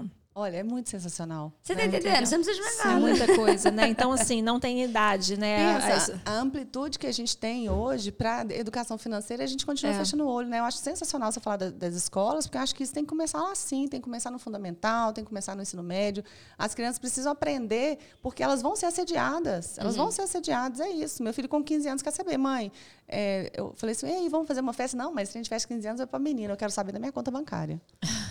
Perfeito. Maravilhoso. Tá gostando, isso. né, Ana? Eu achei perfeito. Eu falei com meu pai esses dias, eu falei, pai, foi um negócio você, tintim por tintim, se bem, né, meu pai me criou com tudo e tal, nada a reclamar, mas também nunca foi aquela coisa de exagerar, né? Nunca teve é, dinheiro de sobra. Eu falei, pai, fala um negócio pra você, tá? Se você tivesse colocado tudo numa poupança, ou então, sei lá, dessa entrada no apartamento, podia ser metade, não precisava ser 20%, não. 10%. Já teria sido muito melhor. Porque qualquer boneco ou brinquedo que você me devolver, qualquer viagem, festa, qualquer. Ah, mas eu devolvi todas Mas agora. Você não trocaria essa Miracle Não, mas eu tô falando de você ter a consciência de, tipo assim, não, o que, que eu poderia estar fazendo com essa grana agora é. que a gente gastou sem consciência de diversas outras formas. É. E assim, o segredo é fazer o dinheiro multiplicar, tá, galera? É, exatamente. E o segredo também, igual você falou, assim, que venha das escolas, mas essa questão da mesada que a mãe pode. Dá uma dica aí para as mães, assim, Ana, eh, Ana no Dani, que estão que nos acompanhando aí. O que, que você acha que Gente, eu acho dentro super de casa válido. a gente pode fazer? Eu acho super válido vocês darem uma mesada. Eu acho que assim, é, é um início de uma educação financeira que é muito válido para você começar a ensinar o, o valor do dinheiro, ensinar para a criança o que, que ela pode gastar com aquele dinheiro. Ela entender que a mesada é para um extra dele, entender o que, que papai e mamãe estão pagando, que da rotina da criança. Não para a criança sentir um peso que ela custa, não é disso. Eu não gosto nem de falar isso de custo. É, é a gente saber o valor das coisas, uhum. né? Quanto custa. A palavra custo a gente usa muito em contabilidade e ela é feia, né? Isso de custo fica parecendo que é um sacrifício para além que a gente tem que fazer para ganhar um dinheiro. Mas não, a gente tem que saber o valor das coisas. Então, começar a falar com a criança, dá 10 reais. E é, é, muita gente me pergunta assim, com que idade? Gente, eu acho assim, com 7 anos, os meninos já sabem fazer conta. Uhum. Sabe? Eles sabem fazer conta. E 10 reais é a nosso, nossa base decimal, que a nossa educação matemática é toda base decimal. Não sei se vocês já perceberam. Então, 10 reais eu acho que é ótimo para começar 10 reais. Né? Porque uhum. 10 reais eles conseguem começar a fazer continha. Uhum. De comprar uma bala, de comprar alguma coisa, um lanchinho na escola. É, pagar para os amigos, acho interessante. Muita gente me Ajudar, dá esse retorno. Né? Tipo assim, na hora do recreio, vai comprar um picolé, compra a galera inteira, gasta 10 reais todo. Mãe, eu comprei para mim, mas minha amiga não podia ficar sem o picolé. é, então, assim, eu dei o picolé, tá bom, mas aí gastou dinheiro. Mas saber que isso é bom, entendeu? E, e aí, na primeira vez, às vezes ele pode nem saber que ele gastou o dinheiro todo, mas na segunda já vai ser consciente e aí desperta outras coisas que é extremamente importante pro ser humano, né? De você, eu lembro que eu tinha uma coleguinha na escola que a mãe dela sempre dava dinheiro pro lanche, minha mãe nunca dava, né? Enfim, três filhos, era diferente é. e tal, minha mãe mandava. E aí, gente, ela deixava de comprar o refri lata para comprar o de copo, porque dava para comprar dois. Sempre foi minha vida inteira assim, eu nunca esqueço disso. E olha para você ver que legal, você está ali ensinando e acompanhando seu filho a, a, ele formar valores, você formar valor financeiro. Sim. Né? Se ele dá valor de pagar para coleguinha, se ele dá valor de trocar o refrigerante para o suco. Isso já é uma educação financeira, é uma educação para a vida né, que a gente está ajudando a criança ali. Então, assim, eu acho que quanto mais cedo começar, é super válido né, para a pessoa conseguir, de fato, estar é, tá formando essa criança ali e acompanhando, até para saber esse desvio. Porque tem gente que vê que a criança não consegue uhum. Controlar. Ou seja, esse meu filho, eu vou ter que ter uma educação um pouco mais uhum. assertiva com ele, porque tem uma tendência a gastar, uhum. a achar que o dinheiro é mais fácil. Isso é mais fácil de você lidar ele chegando na adolescência, porque depois você tem um jovem adulto problemático dentro de casa que você tem que sustentar. Sim. Né? Que é o que muitas mulheres passam aí, né? Muitas mães que assumem a, criação dos filhos sozinhas, é isso. De repente estão aí trabalhando igual uma louca, sustentando marmanjos de 30 anos dentro de casa. Sim. Né? Então é assim, é desde o início, é cedo. Sete anos, dez reais, começa por aí. Que Gente, vai dar se certo. dois anos o povo já está achando bonito o menino mexendo no celular. Não é? Verdade. Entendeu? Quem dirá é cuidando do próprio dinheiro. O Dani, e essa questão do empreendedorismo feminino, falando agora um pouco da maternidade, a gente tem visto cada vez mais que os custos com filhos são muito altos, né? E o planejamento é muito importante, né? Então, mulheres também, antes de engravidar, tenham essa consciência plena desses custos é, variáveis que vão vir aí ao longo da sua maternidade inteira, porque não está sendo fácil, né? Financeiramente. É, eu tenho muitas clientes mães solo também, sabe? Que graças a Deus tem acontecido também cada vez mais as mulheres se empoderando em relação a isso também. Se é uma decisão da maternidade dela e que ela possa exercer da forma que ela que ela quiser, né? Eu acho brilhante isso também, mas a responsabilidade financeira para a mãe tem puxado cada vez mais, né? Assim, até sendo muito difícil também, né? E eu acho que aí vem essa vertente desse empreendedorismo da mulher falar Pô, vou dar conta, hein? Uhum, e dá. Exatamente, dá. E dá, gente, vou dar conta. É, é né? impressionante, né? Eu, eu vejo assim, às vezes nessas funções é, de remuneração menor, as manicures, né? Elas, elas abrem os salões, até a própria diarista e uhum. tal. Você vai ver, a, a, menina tem três filhos, né? Uhum. Ela é mãe solo, ela dá conta, ela faz diário aqui, diário ali, faz o dinheiro dela render. É, eu acho assim, sensacional, que não deixa de ser empreendedora também, claro, né? Como você tá claro, tá falando. Claro, é. Não, gente, eu fico vendo essas mulheres diaristas, se você parar pra pensar, ela você tá faz tá mais do que um CLT aí, tranquilo, e ela faz o horário dela. É, e ela vai e tal. Gente, eu tô vendo, eu, eu, não sei, né? Porque deve ser que minha casa tá suja. Meu algoritmo percebeu. Eu tô recebendo patrocinado de diarista, de Paula diarista. Você, tipo, uma pessoa autônoma. E ela vai, ela se divulga, ela não sei o quê. Tipo, na rede social, eu falei, gente, isso é maravilhoso. É, perfeito. Isso é coisa perfeita. Que é uma empreendedora nata, essa aí é muito boa. E, não, e aqui, né? você já buscou? Não é pouca que tem, não, tá? É mesmo? Perfil é. de diarista que divulga, que dá faxina. Maravilhoso. E pronto, acabou. Empreendedora. É. Gente, é sensacional. E é isso, a mulher empreendendo em todos. É o que eu falo com vocês. É cada coisa que surge que a gente não acredita. Não acredita nisso, Legal. né? É de uma faxina a doce, a serviços mais sofisticados, a menos sofisticados. É, a mulherada inventa de tudo e dá o um e a conta da sua vida. Né? Então, eu acho que, é, para além disso tudo, é a gente também assumir esse nosso desejo, que é legítimo, que a gente pode ganhar dinheiro. Exatamente Foi demais. Achei que foi demais. Eu tô achando que o presente que ela vai querer dar pras seguidoras Entendi. vai ser pouco, né? Eu tô achando, eu tô Vai- Não, eu vou pegar o presente. Deixa eu falar. Eu tô olhando fundo, você não tá entendendo. Eu Pode tô parar olhando com isso que você não precisa, olhos, não. Ana. Você não precisa disso, não, tá? Você não precisa. Eu olhei fundo dos seus olhos, assim, ó, tipo assim, não, não. Eu que preciso. Aqui não divulga, não. tô brincando. Gente, mas Paula assim, tentou passar aquela mensagem, né? Ela foi... filha, eu te olhei fundo nos olhos, tipo, não divulga não, Ana, que esse presente é meu, tá? Gente, é meu nada. Eu vou Olha divulgar assim porque nem meu Olha e nem seu, do pessoal, tá bom? mesmo. Olha que absurdo.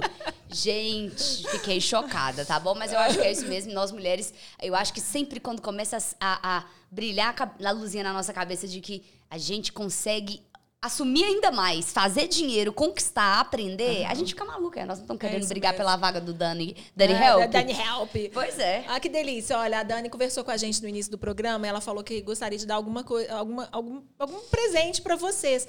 E eu vou te ser sincera, viu? Esse é um presente que eu não ia dar pra você, tô brincando. Mas olha que legal. A Dani vai sortear, nós vamos arrumar uma, uma forma legal da gente fazer isso. A gente vai gravar uma chamada É, vai com a, sair o, o post oficial lá no, no Instagram. Aí vai sair o post oficial no Instagram. Então você, mulher, empreendedora, a gente vai sempre dar uma vertente da mulher, viu? Porque esse é o programa, Mulherama. E a gente, você, empreendedora mulher, que está com alguma dúvida em relação a iniciar um empreendimento, a, até organizar, na verdade, às vezes a organizar, a Dani vai dar essa consultoria do Dani Help para vocês. Aí a gente vai sortear lá no feed. Olha que legal. Eu vou Maravilhoso, participar hein? 300 Minha filha, eu vou marcar Deus, o povo e batatinha. Vocês não estão entendendo.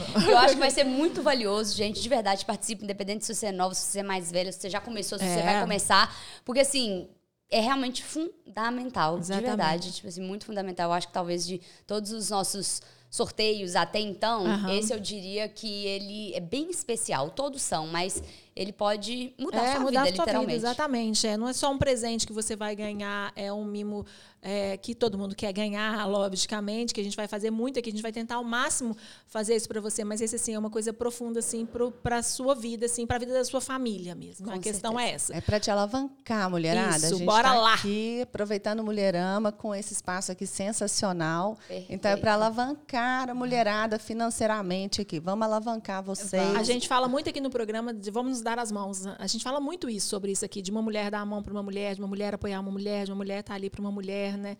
E eu acho muito isso. Então, nessa, nessa, nessa hora aí, gente, eu vou dar um, pé, eu vou dar um pezinho, assim, sabe? Vai empurrar lá pra cima. Gente Ela não vai dar só a mão, ela vai tentar já Jogar pra cima, ó. Põe o pezinho aqui que eu vou te jogar lá pra cima. Lembrando, gente, que o sorteio é pra uma pessoa, mas você pode acompanhar as redes sociais da Dani, que inclusive ela comentou pra gente que tá agora vindo com mais força pro digital. Então ela pode usar o Instagram dela como uma- de forma gratuita pra também sim. tá passando esses conteúdos, esses insights e também tá, né, alavancando o produto dela do Dani Help, porque eu vou falar um negócio, não vamos mudar de nome mais não. É, não, agora a Dani pegou. Agora- Ih, lascou. Agora, é Dani pegou. Help. Dani Help. Ah, e obrigada, assim, gente. mas achei que foi perfeito. Nossa, achei muito bom. Assim, me me acionou vários gatilhos, assim, É. que eu falei, pô. Ah, é, não- é, é, foi muito Ah. bom, Dani. Muito obrigada, Dani. Antes da gente encerrar o programa, a gente gosta sempre, quando a gente convida uma pessoa aqui no, no programa, para falar uma frase. A gente não fala nem só sobre empoderamento, sobre força, sobre uma dica para as mulheres, assim, é, da sua vivência e da sua jornada que você vem vivendo, assim. O que, que você hoje poderia falar como um incentivo para essas mulheres, assim? Eu acredito que a capacitação diferencia a gente. Então, assim, todo o meu incentivo é em capacitação. E não pense em capacitações limitantes. Não tem que ser uma faculdade, não tem que ser um mestrado, um doutorado.